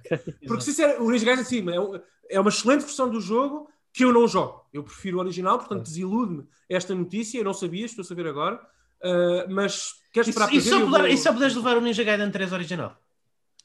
Uh, prefiro ficar cá, uh, porque se calhar já não vou, uh, já não tenho tanto interesse em voar para não, Aí abro o, para, o paraquedas, tento não, não tento pedir ajuda rapidamente Exato. Porque esse é o pior de todos os Ninja Gaiden, incluindo da NES. É, é um horror esse jogo. Uh, mas Pedro, olha, na expectativa, vou fazer a tal comparação para os nossos ouvintes na altura, se vocês me permitirem concordarem também. Uhum. E, epá, e, e, vamos ver o que sai daqui. Eu vou comprar Day One, portanto. Sim. Quando é que isto vai sair? Isto, isto não, não é junho, junho, junho, ah, junho, junho. Já, já, está na Store. E só uma nota para os nossos ouvintes: oficialmente, hum. a única versão Next Gen que vamos ter é na uhum. Series X e S, ok? Não há versão PS5 deste jogo. Sim. Não há. Só na PS4, claro, depois corre na PS5. Claro. Mas não há, a versão Series X uh, vai estar claro, otimizada. Claro. Sim, mas, no, mas o Elder Scrolls 6 vai ser completamente diferente, Daniel. Vai ser completamente diferente.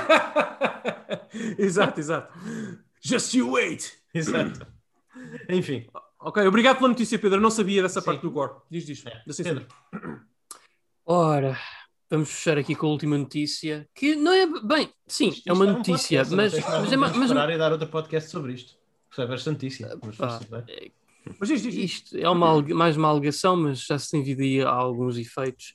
Ora, eu estive aqui vendo no gbatempo.net que, segundo as fontes que eles foram ver no thegamer.com, Parece que em oh. breve as lojas online de PlayStation 3, Vita e PSP serão encerradas. Uhum. Isto de acordo com uma fonte familiar com a situação verificada pela The Gamer. Uh, serão fechadas alguns em julho, pelo menos que as de, de PSP e PS3 serão permanentemente encerradas em julho, 2 de julho deste ano, e que a PS Vita Store vai ser encerrada em 27 uhum. de agosto. Okay. Ou seja, basicamente isto quer dizer que tudo aquilo que tiver à venda disponível nestas lojas vai ficar inacessível okay. para sempre.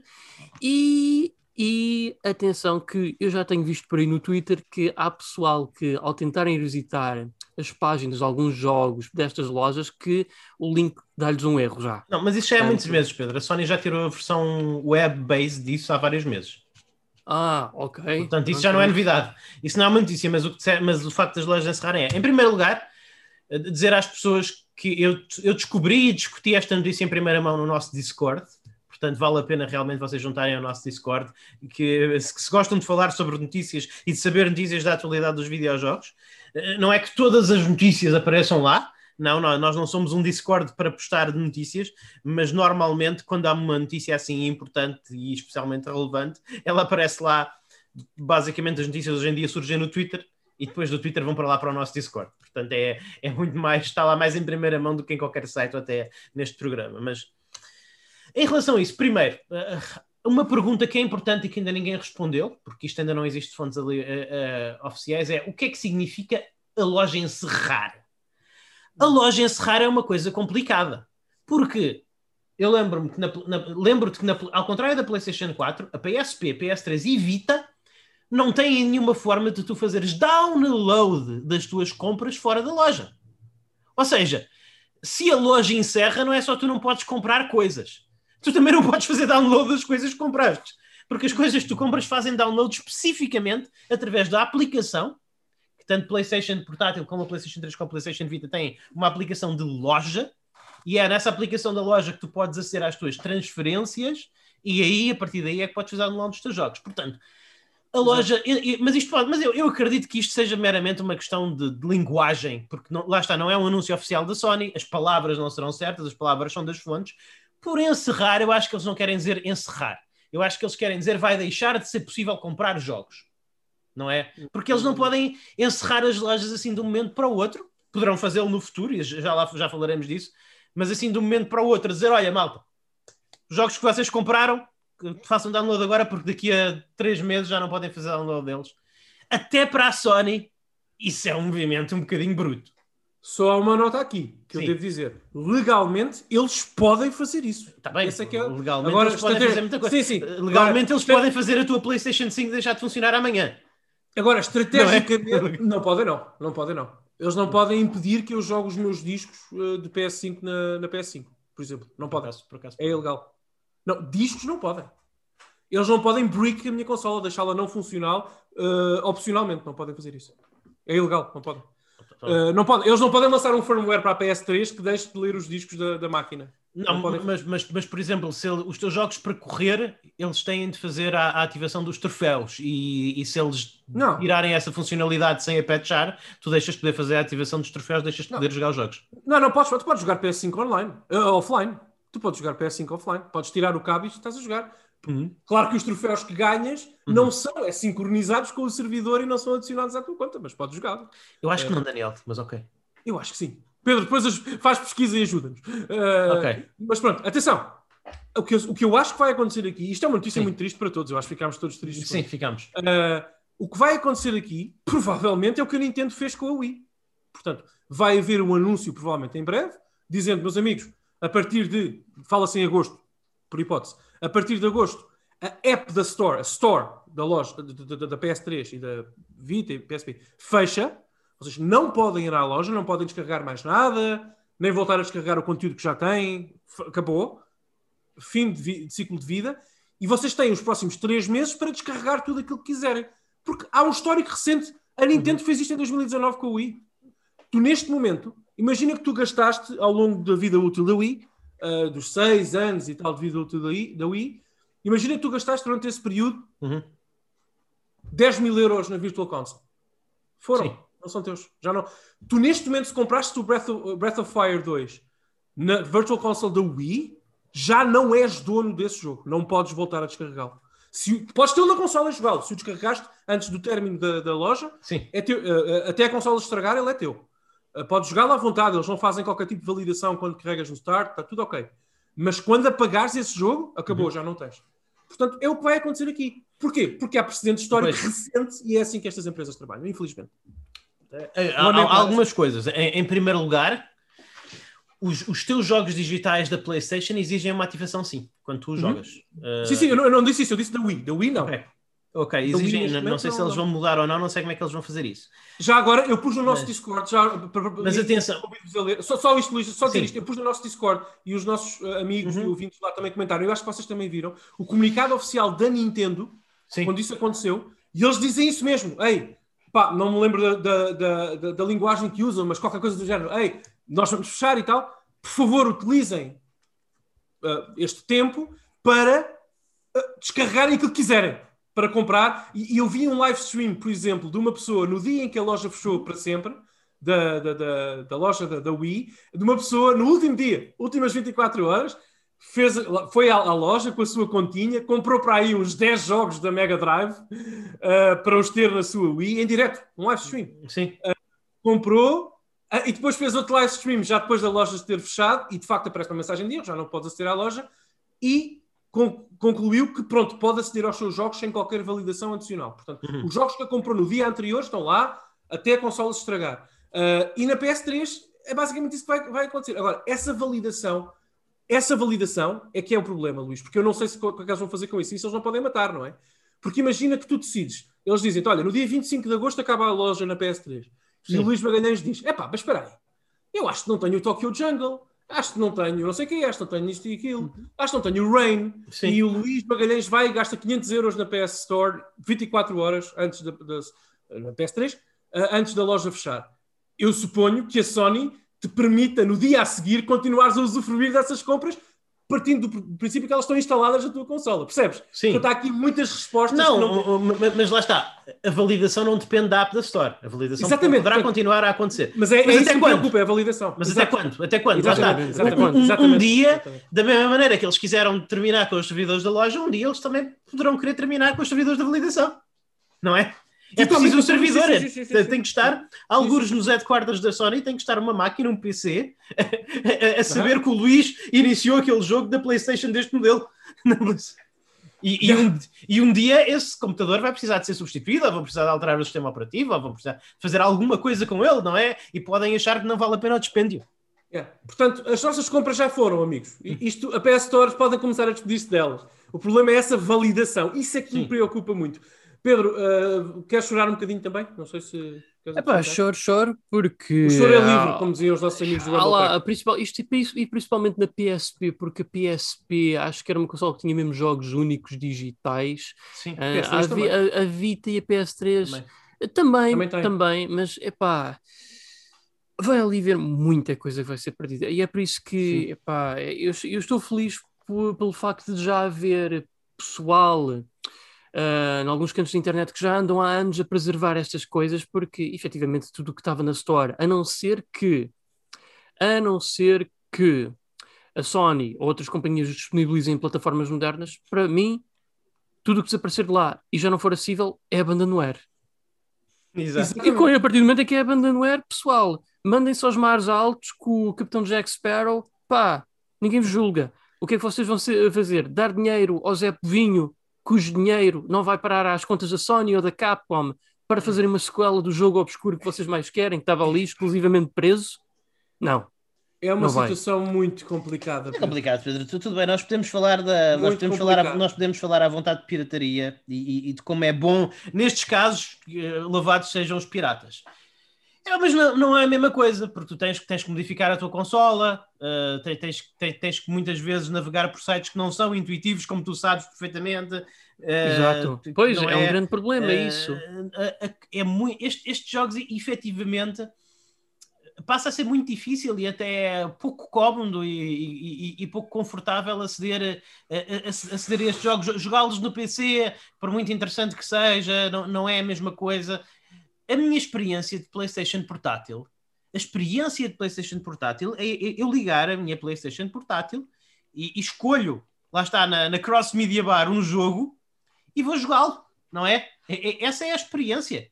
É, sem ter que fazer modificações na minha consola, sem ter que fazer assim, sem ter que fazer nada, nada de especial, a mesma coisa na, a mesma coisa na PlayStation Vita.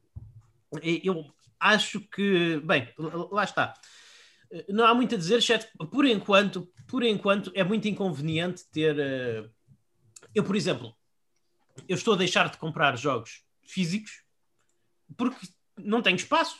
E, e, eu tenho mais espaço do que a maior parte das pessoas. Eu tenho um quarto só para videojogos. E estou a ficar sem espaço. Portanto, imagina a maior parte das pessoas que não têm esse luxo.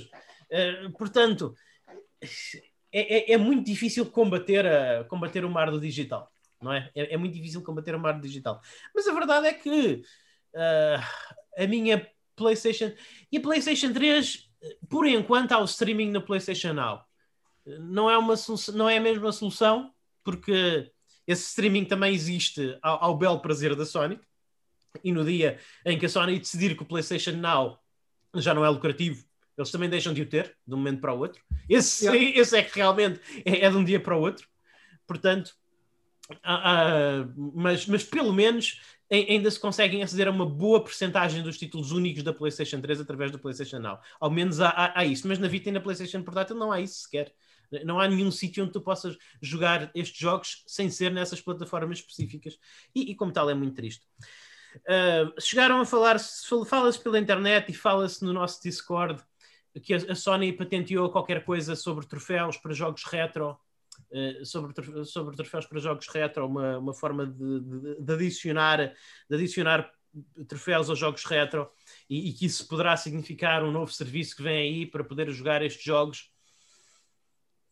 Eu acho que isso não é uma resposta a este anúncio. Eu acho que a Sony não está a trabalhar nisso para poder salvaguardar a vossa coleção, a vossa coleção de videojogos digitais que já que vocês já compraram. A Sony tem zero de motivação para preservar a vossa coleção digital se não vos está a vender mais jogos.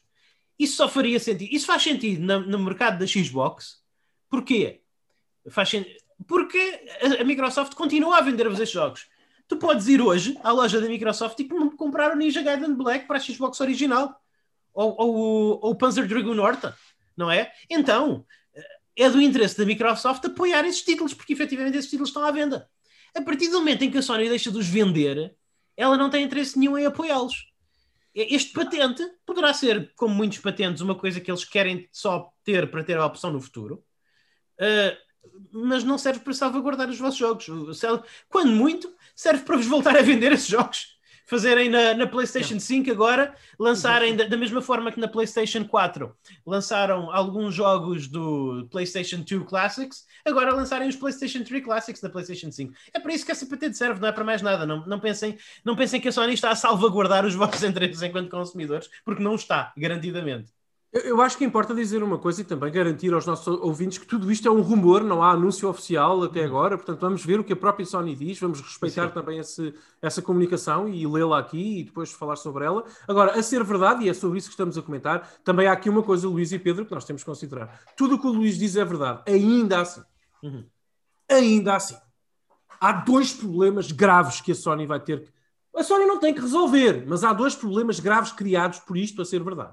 Uhum. Em primeiro lugar, reforço a ideia, as pessoas que fizeram da sua PS3, por exemplo, focam nessa plataforma porque, porque, Sim. porque é, é, é, a principal da Sony durante esse período. Ah, Daniel, desculpa, uh, posso interromper-te só durante um minuto, porque uma coisa que eu, que eu acho que é capaz também de estar incluído neste teu discurso e, e que em resposta também um bocadinho ao teu discurso anterior. Há que fazer notar que, embora a Wii tenha vendido muito mais do que a PlayStation 3. A PlayStation 3 não vendeu pouco, vendeu cerca de 90 milhões de consoles yeah. em, todo, em todo o mundo, mas, yeah. sobretudo, em termos de vendas digitais, a PlayStation 3 tem uma. vendeu muito mais jogos digitalmente do que, do que a Wii. Sim. A PlayStation 3 eh, vendeu milhões e milhões e milhões de cópias digitais de jogos. É. Não, há sequer comparação. A Wii é. vendeu é. umas coisinhas na Virtual Console a pessoas doentes como nós. Sim, é, é, isso que eu ia dizer. Portanto, eu não posso deixar de pensar nos milhões, nas milhões Sim. de pessoas que, nos milhões de pessoas que agora têm a, toda a sua ludoteca PS3 cancelada.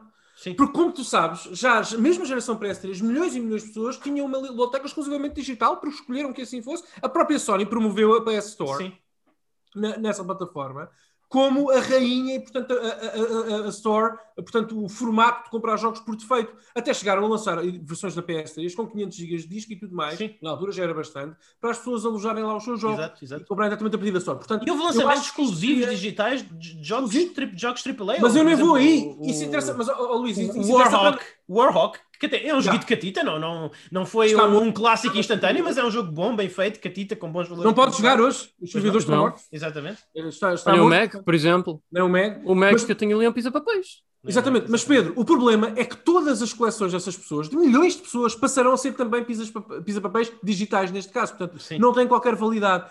E isso é um problema importantíssimo que a Sony vai ter que, pelo menos, dizer alguma coisa sobre isto. Uhum. E depois há outro problema que, lá está, não é tão grande, é menor, diria eu, mas é um problema que tem que ser discutido. Esse, onde é que fica a confiança com os serviços digitais da Sony depois disto? Sim. Ou seja, uma pessoa que, como nós, como nós, agora mesmo para nós os três, mesmo doentes como nós e quem nos ouve. Sim. Ok, nós comprávamos os nossos joguinhos digitais na PS3, eu diria que a esmagadora maioria dos meus cento e tal jogos PS3 são, são, são físicos, mas tenho alguns digitais. Uh, ok, eu comprei com confiança a Sony na relação... Daniel, um quarto da tua coleção é digital. Ah, é um quarto? 25%. É um quarto? Como é que sabes isso? Ah, eu disse, não é? Sim. Tu, Sim. Tens, tu, tens, tu tens que 113 Sim. jogos de PlayStation 3. Não, não, não. Eu tenho. Espera aí, eu digo já agora. Eu tenho 102. Digo já, espera aí, já Sim. agora digo já. Fica já aqui resolvida a questão. Ora, eu tenho em caixa.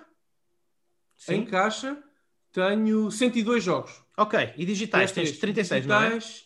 Tenho 32. 32. Ok. Ok, então. E, é um isso, isso, é 30, isso é 35%. É um terço. Sim, mas por exemplo, eu estou aqui a ver os meus jogos digitais da, da não, PS3. Tu podes não... Flower, tá Resident Evil 4, pode, Nights, Não interessa, Daniel. Não, não, sim, sim, sim, podem não ser os teus jogos favoritos. Claro, claro, claro. Mas claro. é um terço da tua coleção. Sem dúvida. Não. Olha, por exemplo, a única versão HD que eu tenho do Jet Set Radio é na PS3. Mas, mas, não é, uh, mas, mas, até podia ser. Mas até sim, podia... não importa. Sim, sim, não importa. Sim, podia ser o Life of Black Tiger Zero. Sim, é, é, podia ser Life, a, a, questão é que é um terço da tua coleção. Podia ser o Shenmue Early Years. Uma sim. coisa terrível desse, desse, desse género. Claro que sim, claro que sim, claro que sim. Uh, tens toda a razão. Mas, portanto, há um problema aqui. Há um problema Sim. grave aqui também de confiança, porque eu fiz estas compras na relação consumidor uh, de cliente ou de consumidor empresa com a Sony Que, com que confiança é que nós, até nós os três, passamos agora a comprar coisas na PS5, sabemos que este definitivamente este será também o destino desses jogos daqui a uns anos, nem que seja daqui a uma década ou mais. Uh, percebes? Deixa, perdes um bocadinho claro. a confiança como consumidor da PS5. E isso, isso, vai ser muito difícil da Sony. E, uh, e, e isso não pode ser. Eu, eu jogo Mega Drive. Eu jogo Mega Drive. Eu tenho uma Mega Drive aqui, uma plataforma com, com muitos anos. Yeah. A Mega Drive foi 90 e... 91 em Portugal? 91 em Portugal, pronto. Talvez. Ok. Portanto, 30 anos. 30 anos. 30 anos. É, é um sistema de 30 anos. Eu tenho jogos para esse sistema que eu comprei e eu jogo-os. Não é? Não, sim, sim. É legítimo assumir que uma pessoa vai estar a jogar os seus videojogos, vai querer jogar os seus videojogos passado 30 anos. Claro! Não claro, é? mas, mas lá está, este ecossistema digital não, não potencia esse tipo de intimidade com o catálogo que nós temos com o Mega Drive ou com o Super Nintendo, seja o que for. E isto é um problema gravíssimo. E reforço, Luís, uhum. é assim, os jogos que eu quero mesmo jogar na PS3 tenho todos em caixa. Aliás, eu tenho alguns jogos em digital que também tenho em caixa. Ter. Alguns não podes ter. Não é? Alguns não podes ter. Sim, por exemplo, deixa-me dar o um exemplo de um jogo que vai ser muito afetado por isto. O Rain. Conhecem o jogo Rain? Cá, cá na Europa teve outro nome. Qualquer coisa como hum. Rain. Uhum. Ajuda-me, Pedro. No Japão chama-se Rain. Não sei. É um Deixa-me dar-te um exemplo mais fácil. Deixa-me dar-te um exemplo mais fácil, Daniel. Especificamente para nós europeus. Sim, sim. A única forma de tu jogares Suicoden 3 na Europa sem teres modificações ou, ou, ou é porque tu, sem, teres, sem teres que modificar uma consola, sem teres que recorrer a mods chips e coisas tal, é através da versão digital PlayStation 3. Esse jogo nunca foi lançado na Europa, nunca foi lançado em versão PAL, mesmo que tenhas uma daquelas PlayStation 3, uh, a PlayStation 3 para começar, a, a, PlayStation 3, muito pouco, na Europa existem muito poucas PlayStation 3 que sejam retrocompatíveis com jogos PlayStation 2, e mesmo que todas fossem, nem todas são retrocompatíveis com jogos PlayStation 2 importados, a única forma de tu jogares Suicoden 3 é através, na Europa, é comprando através da história e jogando a versão digital. Não existe outra forma. Um clássico, um clássico, outro clássico muito, de uma série muito querida para nós, Uh, Persona 2. Persona 2 uh, o, nunca saiu na Europa para PlayStation, saiu na Europa para PlayStation portátil em quantidades super limitadas. Neste momento custa-vos uns 300 euros comprar a versão PSP física. E este jogo vai Persona 2 vai ser literalmente impossível de vocês o jogarem como cidadãos europeus legalmente. Legalmente, vai ser literalmente impossível. Eu posso, eu posso comprar Persona 2. Eu, eu felizmente tenho a, a, capacidade monetária de comprar, mas eu não vou fazer porque é, é muito difícil, mesmo podendo. Lá está. há, o pode e há o deve, não é? E, justificar e, esse, esse e, justificar gastar 300 euros em qualquer jogo é ridículo. É ridículo. Eu ia dar um exemplo desse, um dos jogos mais celebrados pela crítica, e sobretudo na Ásia, para PS3, é, chama-se Rain, da Japan Studio, que na Ásia se chama Lost in the Rain. É um jogo que eu recomendo já agora que vejam no YouTube, é fantástico. Um, um plataformas, puzzles e tal, é muito fixe. Uhum. Uh, esse, e o jogo está na Store, não é? É um exclusivo PS Store, mas. Não existe físico, não é? Calma, calma, mas reparem, reparem, uhum. na Ásia teve uma, uma versão uh, em caixa no Japão em japonês e a versão de Hong Kong está em inglês. Essa versão em caixa em inglês custa no eBay já cerca de 300 euros. Se, se deixarmos poder comprar este jogo na Store, em agosto, vai duplicar esse preço. Ah, sim, sim, Ou seja, tu, epá, é, eu acho que vou dizer, vou dizer aqui que 99,9% das pessoas não pode dar 600 nem 500 euros por um jogo. Eu certamente não posso, não quero, não devo, nem pensar. Uhum. Uh, epá, tu, efetivamente, por meios legais, pegando no que estavas a dizer, Luís, basicamente deixas de poder experienciar essa, esse jogo PS3. Porque não pode ser, é inacessível para ti. Eles, como europeu, como tu disse, ele também desaparece da história europeia, não tens acesso a ele localizado. A versão europeia. A versão europeia morre para sempre. Uh, e depois a versão asiática, que por acaso tem inglês, um, uhum. está a um preço absolutamente horrível e absolutamente chocante no eBay. Portanto, uh, fica um jogo invisível. E é, e é isso que, que, que, que, me faz muita confusão, Pedro, se calhar passando a palavra para fechar. É, é a Sony, a Sony e, as, e a Nintendo, as empresas que fazem isto, permitirem que estas memórias, que estas fatias de cultura de videojogos vão morrendo com o término destes serviços. Isto faz muita, muita, muita confusão. E não tem a ver com a qualidade dos jogos, tem a ver com a história. Um, porque a qualidade não interessa. Porque há muitos jogos, por exemplo, acontece muitas vezes, Luís, tu sabes isto, jogos de PS1, PS2, Mega Drive, uh, por exemplo, que nós, como comunidade, só descobrimos valor se calhar passado uma década ou duas dele sair, porque redescobrimos, vimos, vemos com, olhamos para o jogo com uma maturidade que calhar não tínhamos na altura, etc, etc, claro. etc. E a próxima geração, uh, o, as pessoas que vão ter o seu N3QS daqui a 20 anos, uh, quando a PS3 for de facto um dinossauro, dinossauro e só sobrarem uh, os fósseis da PS3, não vão poder ter essa experiência, não vão poder redescobrir estas, estas um, pedras mais brilhantes e escondidas da ludoteca PS3. E isso uhum. faz muita impressão, Pedro. Uhum. Não, a mim também, porque eu já vos falei do Brandy Stark Revenant há yeah, umas semanas atrás. Isso, por yeah, exemplo, yeah, é um que se vai perder para sempre. A versão localizada, a, física, vocês podem arranjar, mas é, é exclusivamente japonesa. Porque este título localizado nunca foi lançado em mais lado nenhum eu acho que isso é péssimo. Eu estava aqui mesmo a pesquisar ainda há bocadinho se havia outra hipótese qualquer jogar o primeiro Brandish Exato. em inglês e não, não, não, não. Só na PSN da PSP e, e, por consequência na Vita também, porque há retrocompatibilidade agora, e vocês podem. Vamos, exatamente, e já agora falando um bocadinho aqui há, há dois ou três podcasts atrás, o, o Daniel estava a falar de que e lá está, eu sei, Daniel, tu não estavas a dizer que tu gostavas disso. Eu sei que eu, tu não uhum. disseste que não gostavas, mas eu aposto que tu não gostas. Mas tu estavas a dizer diz, diz. que o Game Pass precisa de exclusivos. Quando houverem, amigos, quando houverem exclusivos Game Pass, aí é mil vezes pior que isto. Porque esses nem, sequer, esses, nem sequer, esses nem sequer se pode fazer download. Mas tu sabes para onde vais tu como subscritor, sim, sim, subscritor sim, Game Pass, tu sabes que é essa a proposta que tens, depois podes aceitar Exato. ou não. Isso com é, a Sony não, não era isto. Recentemente com isto, já agora, aquele que pode vir a ser, pode vir a ser, ele já disse que não, não sabe, mas é, é, é, é, possível aquele que pode vir a ser o último, o derradeiro jogo da Mistwalker, do último jogo do Hironobu Sakaguchi.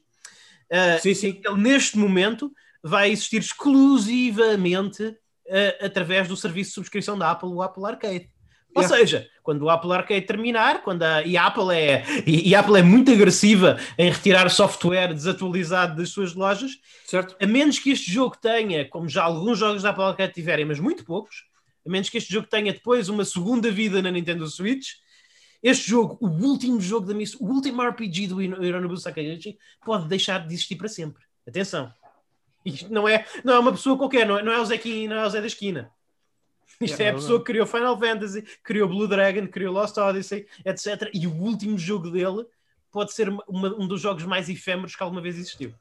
É, é, não, eu não. Pedro, queres fechar? Ajuda, chora não, mais um é... bocadinho. Então, isto é uma notícia tão triste, tão triste para nós. Não, é, é que é. E as repercussões, porque primeiro a Nintendo, agora a Sony, estamos a normalizar isto, pessoal. Uhum. Estamos a normalizar isto. É por isso, é. é por isso que eu nunca, quer dizer, nunca isso é, isso é, mentira, já cheguei a comprar, mas foi através dessas compras que eu aprendi que, epá, digital nas consolas para mim, esquece. Yeah, esquece. Yeah. É verdade, é verdade. No PC, pronto, as coisas também podem deixar de existir no PC, mas Sim. pelo menos no PC, ao facto de ser uma plataforma aberta, eu tenho, entre aspas, uma forma de as recuperar. Sim, é, é, mais fácil fazer backup. O, Steam, pronto, Steam é uma, é uma forma de DRM, mas é, é relativamente fácil de fazeres um jogo Steam funcionar sem ter o Steam, não é? Não, não é, uhum. não, não, é e, Sim, há formas de fazer. E, uhum. Exatamente. E, e, a GOG é maravilhoso. A, a GOG, tu, tu, compras um jogo, fazes download dele, podes metê-lo num flashcard, podes fazer 20 cópias, podes, podes meter as é 20 teu. cópias todas na prateleira, é teu. É é, isso, é, isso é uma coisa magnífica e, e eu, eu sinto-me culpado, eu às vezes sinto-me culpado de não apoiar mais a GOG, de não fazer mais compras na GOG, de não votar mais com a minha carteira por, por causa disso porque, é, porque é a única, é, é literalmente a única. A Epic Game Store também é um bocadinho, ah, não sabes, a Epic Game Store diz, olha, isso é com.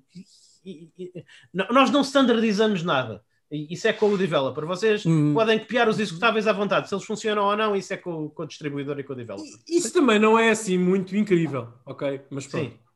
Também não. não. é a melhor solução do mundo, mas ok, ok, ok. Não, não, não, não. Mas a da GOG é. A da GOG sim, sim, sim. GOG é. A, a, a GOG é, é, é, um dos pilares. É, é, é claro que eles podem mudá-los, não é? Eles podem dizer: olha, olha amigos, isto, isto já não funciona, agora somos uma loja normal. Eles podem fazê-lo a qualquer momento. Mas, mas neste momento, o statement deles, o, aquilo, o selling point deles é: vocês compram-nos, vocês fazem o que querem com eles. Pronto. É isso. Yeah, não sei, eu acho que ainda muita tinta vai correr. Se por acaso a Sony, juntamente com este anúncio, Sim. anunciar e disser que, como se circula por aí na indústria esses rumores, não é? disser, ei, ok, nós estamos a, criar ou anunciamos agora uma solução de emulação para os vossos jogos PS3. Sim. Se as vossas compras uh, uh, uh, não é passarem automaticamente para a vossa conta na PS5 Daniel, olha, deixa-me explicar. Eu, eu, não sei, eu acho que isso não vai acontecer, exato, eu acho que não. Mas... Deixa-me explicar então, se não a ti, pelo menos aos nossos ouvintes. Diz, diz, diz, não é? Não há nenhum incentivo não, para a Sony fazer isso. Não, para além de o incentivo de manter a confiança das pessoas. Quanto é que a confiança das pessoas vale? Isso é uma coisa que só eles é que podem determinar. Mas é difícil uhum. determinar e historicamente as empresas uh, desvalorizam isso. Historicamente, as empresas pensam: ah, nós agora temos 140, nós temos 140 milhões de PlayStation 4 vendidas, isso é sensivelmente o dobro do que nós vendemos uh, de PlayStation 3. Uh, essas pessoas com as PlayStation 4 não vão consomem maioritariamente digital, não vão deixar de consumir digital, portanto, nós podemos fazer isto e, e, e vamos, vamos perder um, sei lá. 10% de, dos nossos clientes antigos que vamos recuperar depois ao longo dos anos à medida que as pessoas forem esquecendo. Exatamente. Portanto, isto são os cálculos. Uhum. A Sony disse já a, vários a várias pessoas, porque ainda há development de Vita, ainda há gente a fazer jogos de Vita, uh, especialmente pessoal que prometeu versões Vita no seu Kickstarter, e a Sony já informou essas pessoas. Daqui a quatro meses vocês não vão poder vender os vossos jogos. Portanto, vocês lançam-nos e têm até não sei quantos de agosto para os vender e acabou. A partir daí deixam de os poderes vender. A Sony não quer suportar uma infraestrutura de retrocompatibilidade se não vos pode vender esses jogos. Se não vos vai vender esses jogos, eles não querem. Eles não têm razão Sim. para isso. Não precisam. Sim, eu não sei se no caso da PS3, por exemplo, eles não. O Tokyo Jungle é da Sony. Eu não sei se não há vida no Tokyo Jungle numa, na versão emulada em PS5. Provavelmente haverá, porque eles podem vender esse jogo quando quiserem. A mesma coisa com o Rain e outros.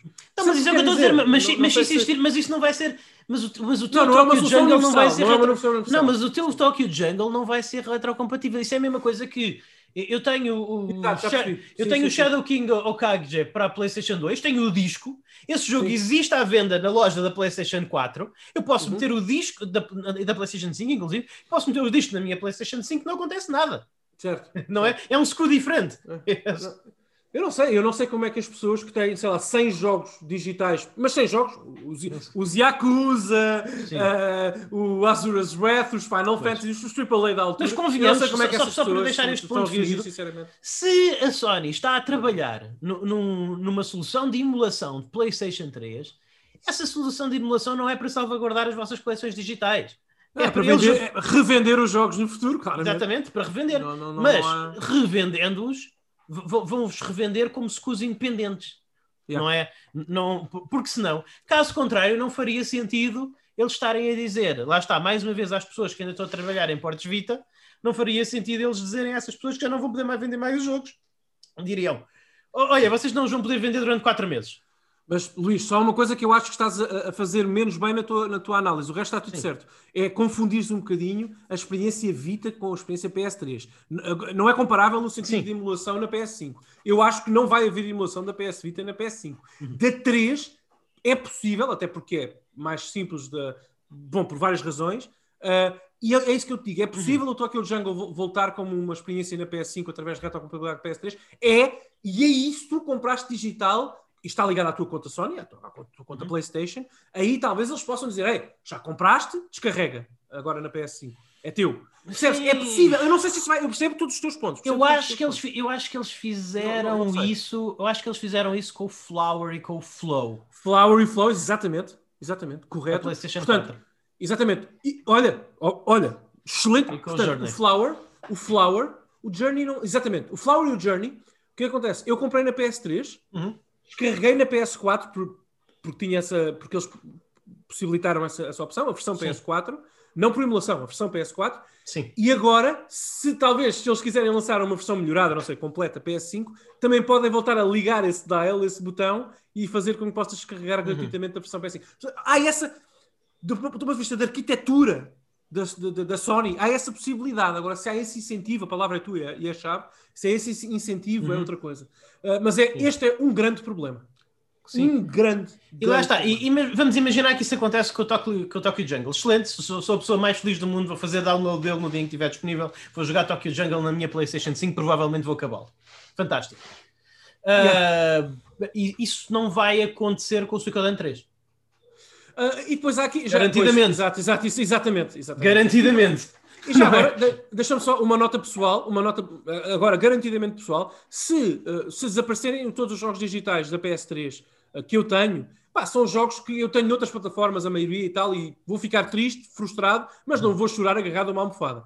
Mas se desaparecerem daqui a 10 anos, 5, não interessa, os jogos digitais que eu tenho para PS4, eu vou, vou para a luta, ok? Uhum. Vou para, a, sei lá, vou, aí é que eu vou em, em, em, protesto para a Avenida Liberdade ou assim, uh, porque vai-se embora o Wolf Among Us, o, o Transistor, os Ultra Street Fighter 4, o, o Vanquish, o Bayonetta, o Valkyria Chronicles, os, todos os Walking Dead, o Spyro, o Sleeping Dogs Definitive Edition, uns 4 Resident Evil, o Res Infinite, o Life is Strange, enfim, o Castlevania Requiem, Requiem Sony, pelo amor de Deus, não me irritem.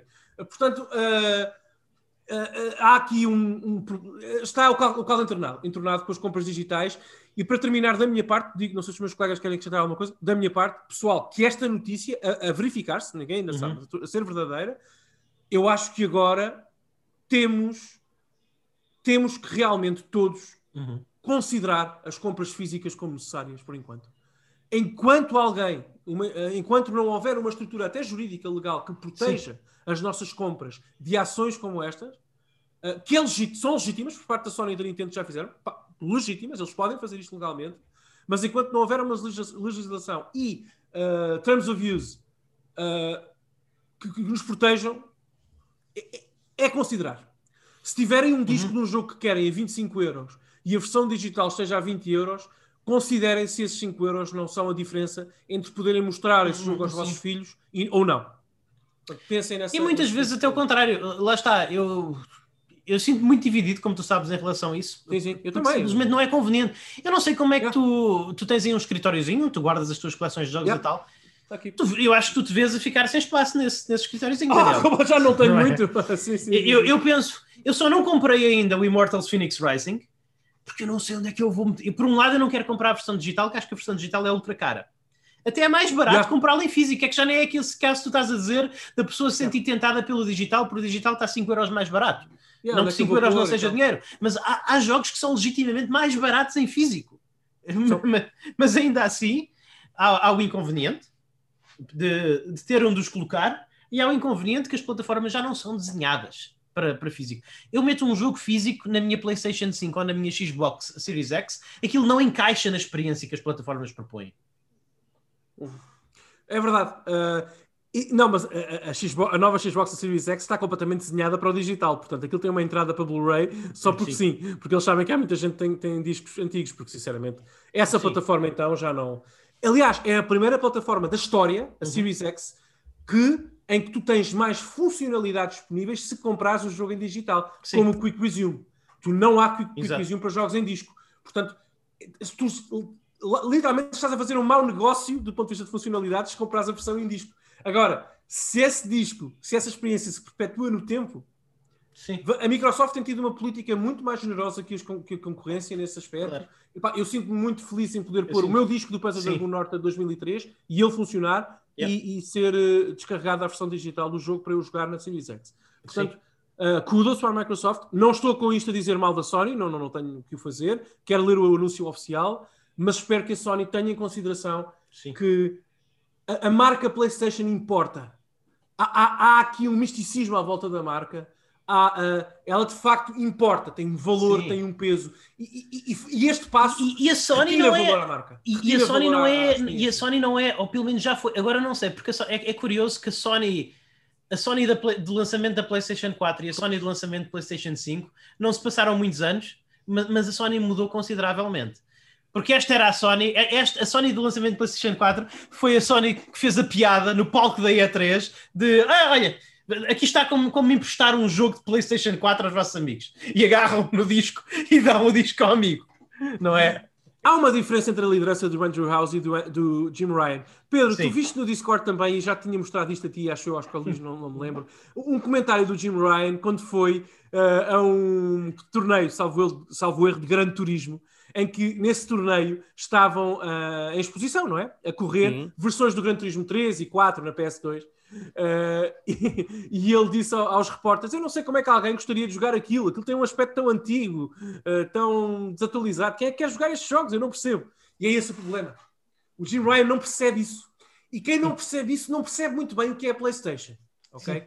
É Portanto, uh, é um problema quando a liderança não tem, não tem esta uma visão mais, mais Aberta, abrangente, mais ampla. mais ampla e mais abrangente, mais mais geral daquilo que a marca significa, porque a PlayStation é, são coisas que significam coisas diferentes para pessoas uhum. diferentes, para muitos milhões de pessoas ao longo dos últimos uh, quase 30 anos. Uh, e portanto, isso acho que é, é, muito triste isso estar a acontecer sobre tudo isso. E está a ficar normalizado. Primeiro Nintendo, agora Sony. Eu não sei, Sim. sinceramente. Eu acho que a Sony tem de ter um bocadinho de cuidado como lida com a confiança da sua, da sua user base, porque é assim ainda não está esquecido aquele fiasco dos George Hotz, atenção. Não, e a Sony não se, pode, não se pode esquecer, Pedro, de 2006. O fiasco do quê? Dos George Hotz. Quando um hacker conseguiu Mas é hackear é, a PlayStation 3 para ir, sim, sim. e ficou com as chaves de encriptação da PS3 e da PSP e também todos os dados, todo o pessoal é. que tinha conta na PSN. Hum. Sim, Tiveste o CEO da Sony e da PlayStation a fazer BAU, a pedir desculpa em direto okay. para TikTok e às pessoas. Não me lembrava disso. Eu, eu esqueci-me, as pessoas não se esqueceram, pois. mas eu esqueci. O Kazirai foi o Kazirai, Pedro. O Kazirai fez BAU às pessoas. foi, foi, eu vi, vi. Desculpa, em direto, foi um momento marcante da história. Uh, e não oh. se esqueças de 2006. Não te esqueças do início do ciclo de vida da PS3. A Sony sabe o que é perder, o que é Sim. tank no mercado. Uh, já não portanto, perde há muito tempo. Já não perde há muito tempo. Não perde há muito tempo, mas, mas sabes que estas coisas não ajudam, pá. Sim, estas sim. coisas não ajudam. Uh, Vamos ver. Voltaremos é. a falar nisto quando houver anúncio. Pedro, mais alguma coisa a dizer? Tu acabaste por estar muito calado. Todo este episódio, na realidade, sinto-me um bocadinho mal. Eu também peço desculpa, Pedro, da minha parte. não, desculpa. não faz mal. Isto é a minha culpa o que dá acordar às nove da manhã, mas tem de ser, pá, tem de ser. É que dá. O show must go on. Ok. Pronto, uh, é, é, é, isso. Eu não sei muito bem. Eh, vamos falar só para terminar um bocadinho. De... Vocês vão. Como é que vocês planeiam lidar com isto? É muito fácil falarmos em todos estes hipotéticos e tal, mas assumindo que se confirma, uh, que se confirmam os nossos piores medos, que isto vai, vão, estes jogos vão deixar de estar acessíveis para sempre. Como é que vocês estão a pensar lidar com isso? Estão a pensar fazer alguma coisa, mesmo do vosso ponto de vista de pessoas que gostam de ter jogos PlayStation 3, jogos que têm uma coleção, etc. Eh, pessoas que têm uma coleção, vão fazer alguma coisa em relação a isto? Pedro? Lidar com o que já temos digital? Sim, ou, ou com, com o que ainda não tens, mas gostarias de ter? Epá, é assim, eu, eu já decidi aqui o meu plano. Uh, a partir do momento em que as consolas se tornem completamente digitais, em termos de. Eu estava a falar especificamente de... desta situação, Pedro. Não estar aqui a entrar em muitos hipotéticos. Então, mas tu falaste o que é que vamos pensar em fazer? É o que eu estou a dizer. Não, o que é que okay. tu vais fazer com os teus jogos especificamente para os proteger? Para PlayStation 3, os jogos que, os jogos que tens PlayStation 3 digitais. Eu já os perdi. Ou, ou, ou jogos. Ok. Já os perdi, eu já nem tenho acesso à conta, já nem me lembro da password nem nada. É o quão okay. fútil para mim contas online ah, são nas okay. consolas. Sabes que a podes recuperar, só precisas ter um e-mail. Ah, eu não estou para isso. Pá. Para ah, mim, digital nas consolas não tem lugar, já okay. disse. Então, eu posso, okay. eu posso, o Pedro, portanto, não é afetado de todo. Eu, eu, também, não, eu também não tinha. Não, não liga muito a isto. O Pedro é discos ou do or die, não é? É só Sim. discos. Nas consolas, só disco, só, fi, só médium físico. Aliás, é Digital, é único... nas consolas, nunca. O Pedro é a única pessoa que compra discos para a Switch. Ele tem discos okay. para a Switch, não sabe onde é cartuchos, cartuchos. Estou a brincar, Pedro. Deixa-me responder à pergunta do Luís muito rapidamente. Há duas coisas que eu vou fazer imediatamente quando isto for tornado oficial. Em primeiro lugar, eu não sei se isto afeta ou não a base de dados da Sony para onde estão os patches do jogo, dos hum, jogos. Sim. Uh, onde estão os updates dos jogos. Sim ou não, não importa. Vou pôr todos os meus 103 jogos PS3 di, di, em disco na consola para ele fazer os updates. Uhum. Para garantir que tenho os updates a todos Sim. com store na consola e tudo mais. Segunda coisa que vou fazer é descarregar todos, eh, portanto, limpar todos os jogos que tenho instalados na minha, na minha, na minha PS3 digitais e descarregar todos aqueles que comprei. Portanto, remover coisas do PS Plus que possam estar lá, enfim, todos os que comprei, porque eu tenho uma lista, como tu sabes, na GG, uh, uh, Luís, é fácil, vou lá, descarrego-os. Uh, e uma terceira coisa que eu gostava de fazer, e há um dos nossos ouvintes que me pode ajudar com isto, o, o, o nosso amigo Gonçalo, um grande abraço, que está no nosso Patreon, Patreon que está no nosso Discord. Uhum. Uh, vou provavelmente tentar fazer um, um backup qualquer uh, da, da, informação que eu tenho, não sei como, uh, mas okay. vou tentar fazer um backup qualquer. Portanto, são essas três, não posso fazer mais okay. nada que isto. Sim, é, é, é muito semelhante, é muito semelhante àquilo que eu tinha pensado. Eu já descarreguei, porque quando eu estava a montar o meu Game Room, fiz questão de ah, meter a PlayStation 3 e descarregar todos os jogos que me interessavam, não são todos os jogos que eu tenho, porque sim, não, não cabem num disco rígido 500 GB. Há jogos de PlayStation 3 relativamente grandes, e especialmente ah. contando com PlayStation Plus e tal, mas todos ah. os jogos que me interessavam, e especificamente todos os meus clássicos PlayStation 2 e clássicos PlayStation 1. Uh, descarreguei para esses. Os clássicos PlayStation 1 também descarreguei todos para a minha PS, para a minha PlayStation TV e, e, Play, e PlayStation Vita. Portanto, uh, tenho, esses back, tenho, tenho esses backups. Uh, estou a pensar seriamente em, em, comprar, enquanto ainda, enquanto ainda não são estupidamente caros, cartões de memória da, da Play, de cartões de memória da PlayStation Vita para, poder, para poderem. Eles já são estupidamente caros, se me mas, arran mas arranjas por 30, arranjas 30 euros. Por 30 de euros, tamanho? 16 GB. Ah, ok. 64, prepara-te para gastar 180 euros. Está bem, mas, um 64. mas 16 GB não é mau. Os jogos sim, não, não, não, é grandes. Mau. não é mau. Não é. Os, os, jogos, há, há, poucos jogos da, há poucos jogos da PlayStation que, da, da, há poucos Vita. jogos da PlayStation Vita que, que ultrapassam os 3 GB. Portanto, e, e, são muito poucos. Sure, ok. São muito poucos. Uhum. Uh, e, portanto, comprar alguns desses, tentar salvaguardar o máximo possível a minha biblioteca digital, uh, digital nesses cartões. Uh, estou indeciso se hei de comprar, também depende dos preços, mas estou indeciso se hei de comprar especificamente aqueles jogos que só existem digitalmente na Europa, que, que, nunca saíram em físico na Europa, especialmente os RPGs, como tu, vocês sabem, são, por exemplo... Eu estou muito tentado também. Por exemplo, Parasite Eve 2 Yeah. Há, alguns desses géneros. O, por exemplo, eu tenho os dois chocodantes, tenho os dois, os dois chocodantes tenho em físico, mas também tenho comprado em digital e instalado em todas as minhas plataformas de PlayStation. Uh, e estou indeciso, não é de, Estou a pensar seriamente, estou a considerar as minhas opções, se não é de comprar mais alguns, porque até porque nem são assim tantos. Até porque yeah. nem, são, nem são assim tantos. Portanto, estou a pensar nisso. Gostava muito que me incluísses nos teus planos de aprender como fazer um backup da PlayStation 3. Ah, é, com, é certeza, isso, com certeza. É isso que, tenho, que, é isso que eu tenho, que é isso que eu tenho mais medo. Na Vita é relativamente simples. O maior problema da Vita é assegurar que a, que, que a console em si sobrevive.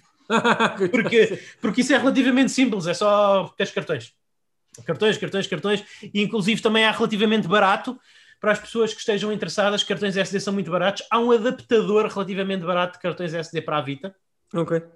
Que uh, não precisa de mods, mas encaixa, não, não encaixa no sítio do. É, é especificamente para backups. Ou seja, não, é, não, é, não, não encaixa no sítio normal do memory card da Vita, encaixa no sítio de cartões de jogos Vita e podem ah. ter um ah. SD lá e, e, serve para, para fazer lá um backupzinho das vossas coisas. Portanto, isso é, isso é uma forma relativamente fácil de fazerem backup a coisas da Vita. Lá está, precisam é ter uma Vita é, que funcione. Uh, última coisa não, acho que é isso. Portanto, fazer os backups. A única coisa que eu estou mais ou menos indeciso é até que ponto é que eu vou realmente revisitar essas lojas e, e comprar alguns, alguns jogos clássicos que eu quero ter um backup digital legal basicamente, eu ou que nunca consegui. Por exemplo, os Persona, eu nunca consegui comprar, já tentei várias vezes, mas o preço era sempre estrambólico. Eu nunca consegui ter uma versão física do Persona 1 e 2 por exemplo.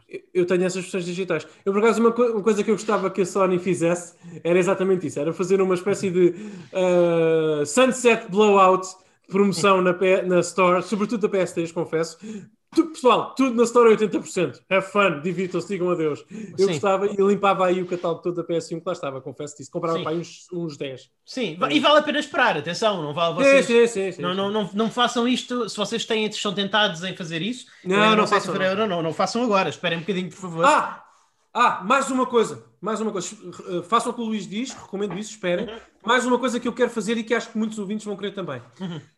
Atenção, eu tenho muitos jogos digitais da PS3, lá está, da Store japonesa, da minha conta japonesa. Pessoal, Sim. a única versão digital de Silent Hill 4 uh, eh, em inglês para consolas está na Store japonesa.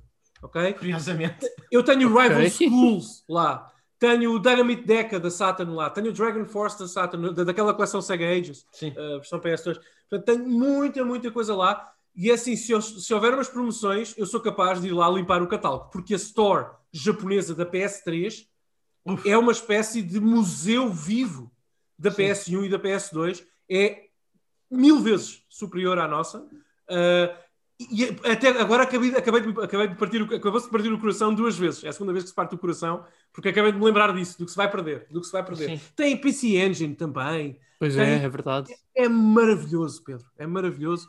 Portanto, sou bem capaz de, sei lá, cinco dias antes fazer uma limpeza lá a essa store. E, e, depois lá está o Luís, depois incluo nos planos fazer um backup. Claro. Sim, pois. Pois. Portanto, é isso. Pá, longa vida à PS3. Claro. Uh, a, a PSP e a PS3 e a PS Vita também, mas longa um, vida à PS3. Um, um, um, recurso para ti, já agora. É, eu, eu, coloquei isto no nosso Discord, as pessoas poderão ir lá ver. Talvez eu faça pin ao, talvez eu possa, possa pôr o pin ao, ao, post. Okay. Uh, o, o, RPG site que, é, que é, é, é, o meu género favorito, eu sei que tu também gostas muito, Daniel, yeah, yeah, yeah. fez uma lista de todos os, RPGs que estão exclusivamente avaliar, a, a, ah, a, disponíveis, disponíveis na PlayStation Network para PlayStation 1, PlayStation 2, PlayStation awesome. 3, PlayStation Pro Obrigado. e no Obrigado. final desse artigo, um bocadinho escondido, sem divisão por plataforma, simplesmente no aglomerado, tens todos os que existem na PlayStation Network japonesa. Oh, good lord, I'm portanto, going broke. Portanto, tens lá e isso que acabaste de dizer, tens lá uma lista, uh, uma lista semi-definitiva. Semi uh, são, são imensos, são, são entre PlayStation, PlayStation 3, PlayStation P e Vita. Yeah, yeah. São, são uns 100. É, já agora, para quem gosta, lá está, mais uma vez, para quem gosta de, de jogos de luta, por exemplo, na Sim. loja japonesa, meus amigos, Rival Schools, Street Fighter Alphas, todos, uh, Pocket Fighter, tem, tem última. E última coisa, falando de pisa-papéis, desta vez não pisa-papéis digitais, mas legítimos, uh, e é, é, é, realmente um pisa-papel. Uh, e quero, quero dedicar este último episódio, este último, esta última, este último trecho do episódio, a fazer um, um requiem para a PSP Go. a PSP Go. Ah, Esse, sim, sim. Olha, a PSP Go, neste momento, acho que é oficialmente, é, acho que é, é oficialmente o hardware mais inútil do, do, da história dos videojogos. Uh, literalmente, vocês, depois disto acontecer, vocês passam a, a, ter mais utilidade para um Virtual Boy do que para uma PSP Go. É uma espécie de Zibo da, é. da Sony, totalmente é. inutilizável. Exatamente, não, não funciona. Não, é. Literalmente não funciona. Não, vai deixar acabou. de funcionar. Era porque o design era bom. Bom design. Uhum. Era, sim, uh, senhores. Yeah. Exatamente. Bom ecrã. Pois, portanto, morreu a PSP Go de vez. Acabou. A PSP já não... Algum dia tinha que ser, né? A PSP já não, já não serve para nada. Eu é penso na PSP Go como aqueles velhinhos de 130 anos que todos, todos os natais nós pensamos que é o último que passam connosco uhum. e depois no seu, não é, no seu aniversário número 170 eh, finalmente nos deixam e nós perguntamos espera aí, essa pessoa ainda era viva? Uhum. Eu acho que a PSP Go é um bocadinho isso. Eu já não pensava na PSP Go há muitos anos. Pois. Muito obrigado, Luís. Nada, nada. Uh... Pronto, e é isso, malta. Já sabem, podem encontrar-nos em www.n3.net e também nas redes sociais. Eu sou Luís, uh, sou arroba Luís underscore Maga no Twitter. Uh, Daniel, onde é que as pessoas nos podem encontrar? Uh, estamos no Twitter também, arroba N3Cast. Eu estou por lá, Godan Sama, Godan Sama. Sigam-nos. Uh, já agora temos também, o Luís já publicitou aí bem há pouco, uma conta de Discord, onde temos bastantes pessoas, já bastantes amigos e ouvintes a falarem. Temos discussões com toda a gente lá sobre os jogos. Uh, o Luís vai, vai ser gentil e vai colocar o nosso link, o nosso convite na descrição deste episódio. Yes. Portanto, por exemplo, se, por exemplo, se ouvirem no Spotify ou no Pocket Cast, basta, ver, basta verem a descrição e clicarem lá. Um, e, e, basicamente é isso. Uh, temos também uma caixa de correio, correio.3.net, que podem usar sempre que quiserem. Pedro. Ora, a mim podem me encontrar em Pedro no Twitter e eu sou também o responsável pela gestão da nossa conta Facebook, em N3Net, onde nós vamos postando os casts mais recentes que formos publicando e é também um local importante para vocês partilharem connosco o vosso feedback em como podemos melhorar o programa. Uhum. Exato. E pronto, e, e, acho que com isso já terminamos este programa. Até à próxima. Fiquem bem, joguem muito e. Uh, Descansa em paz, PlayStation Portátil Go. Adeus, Go.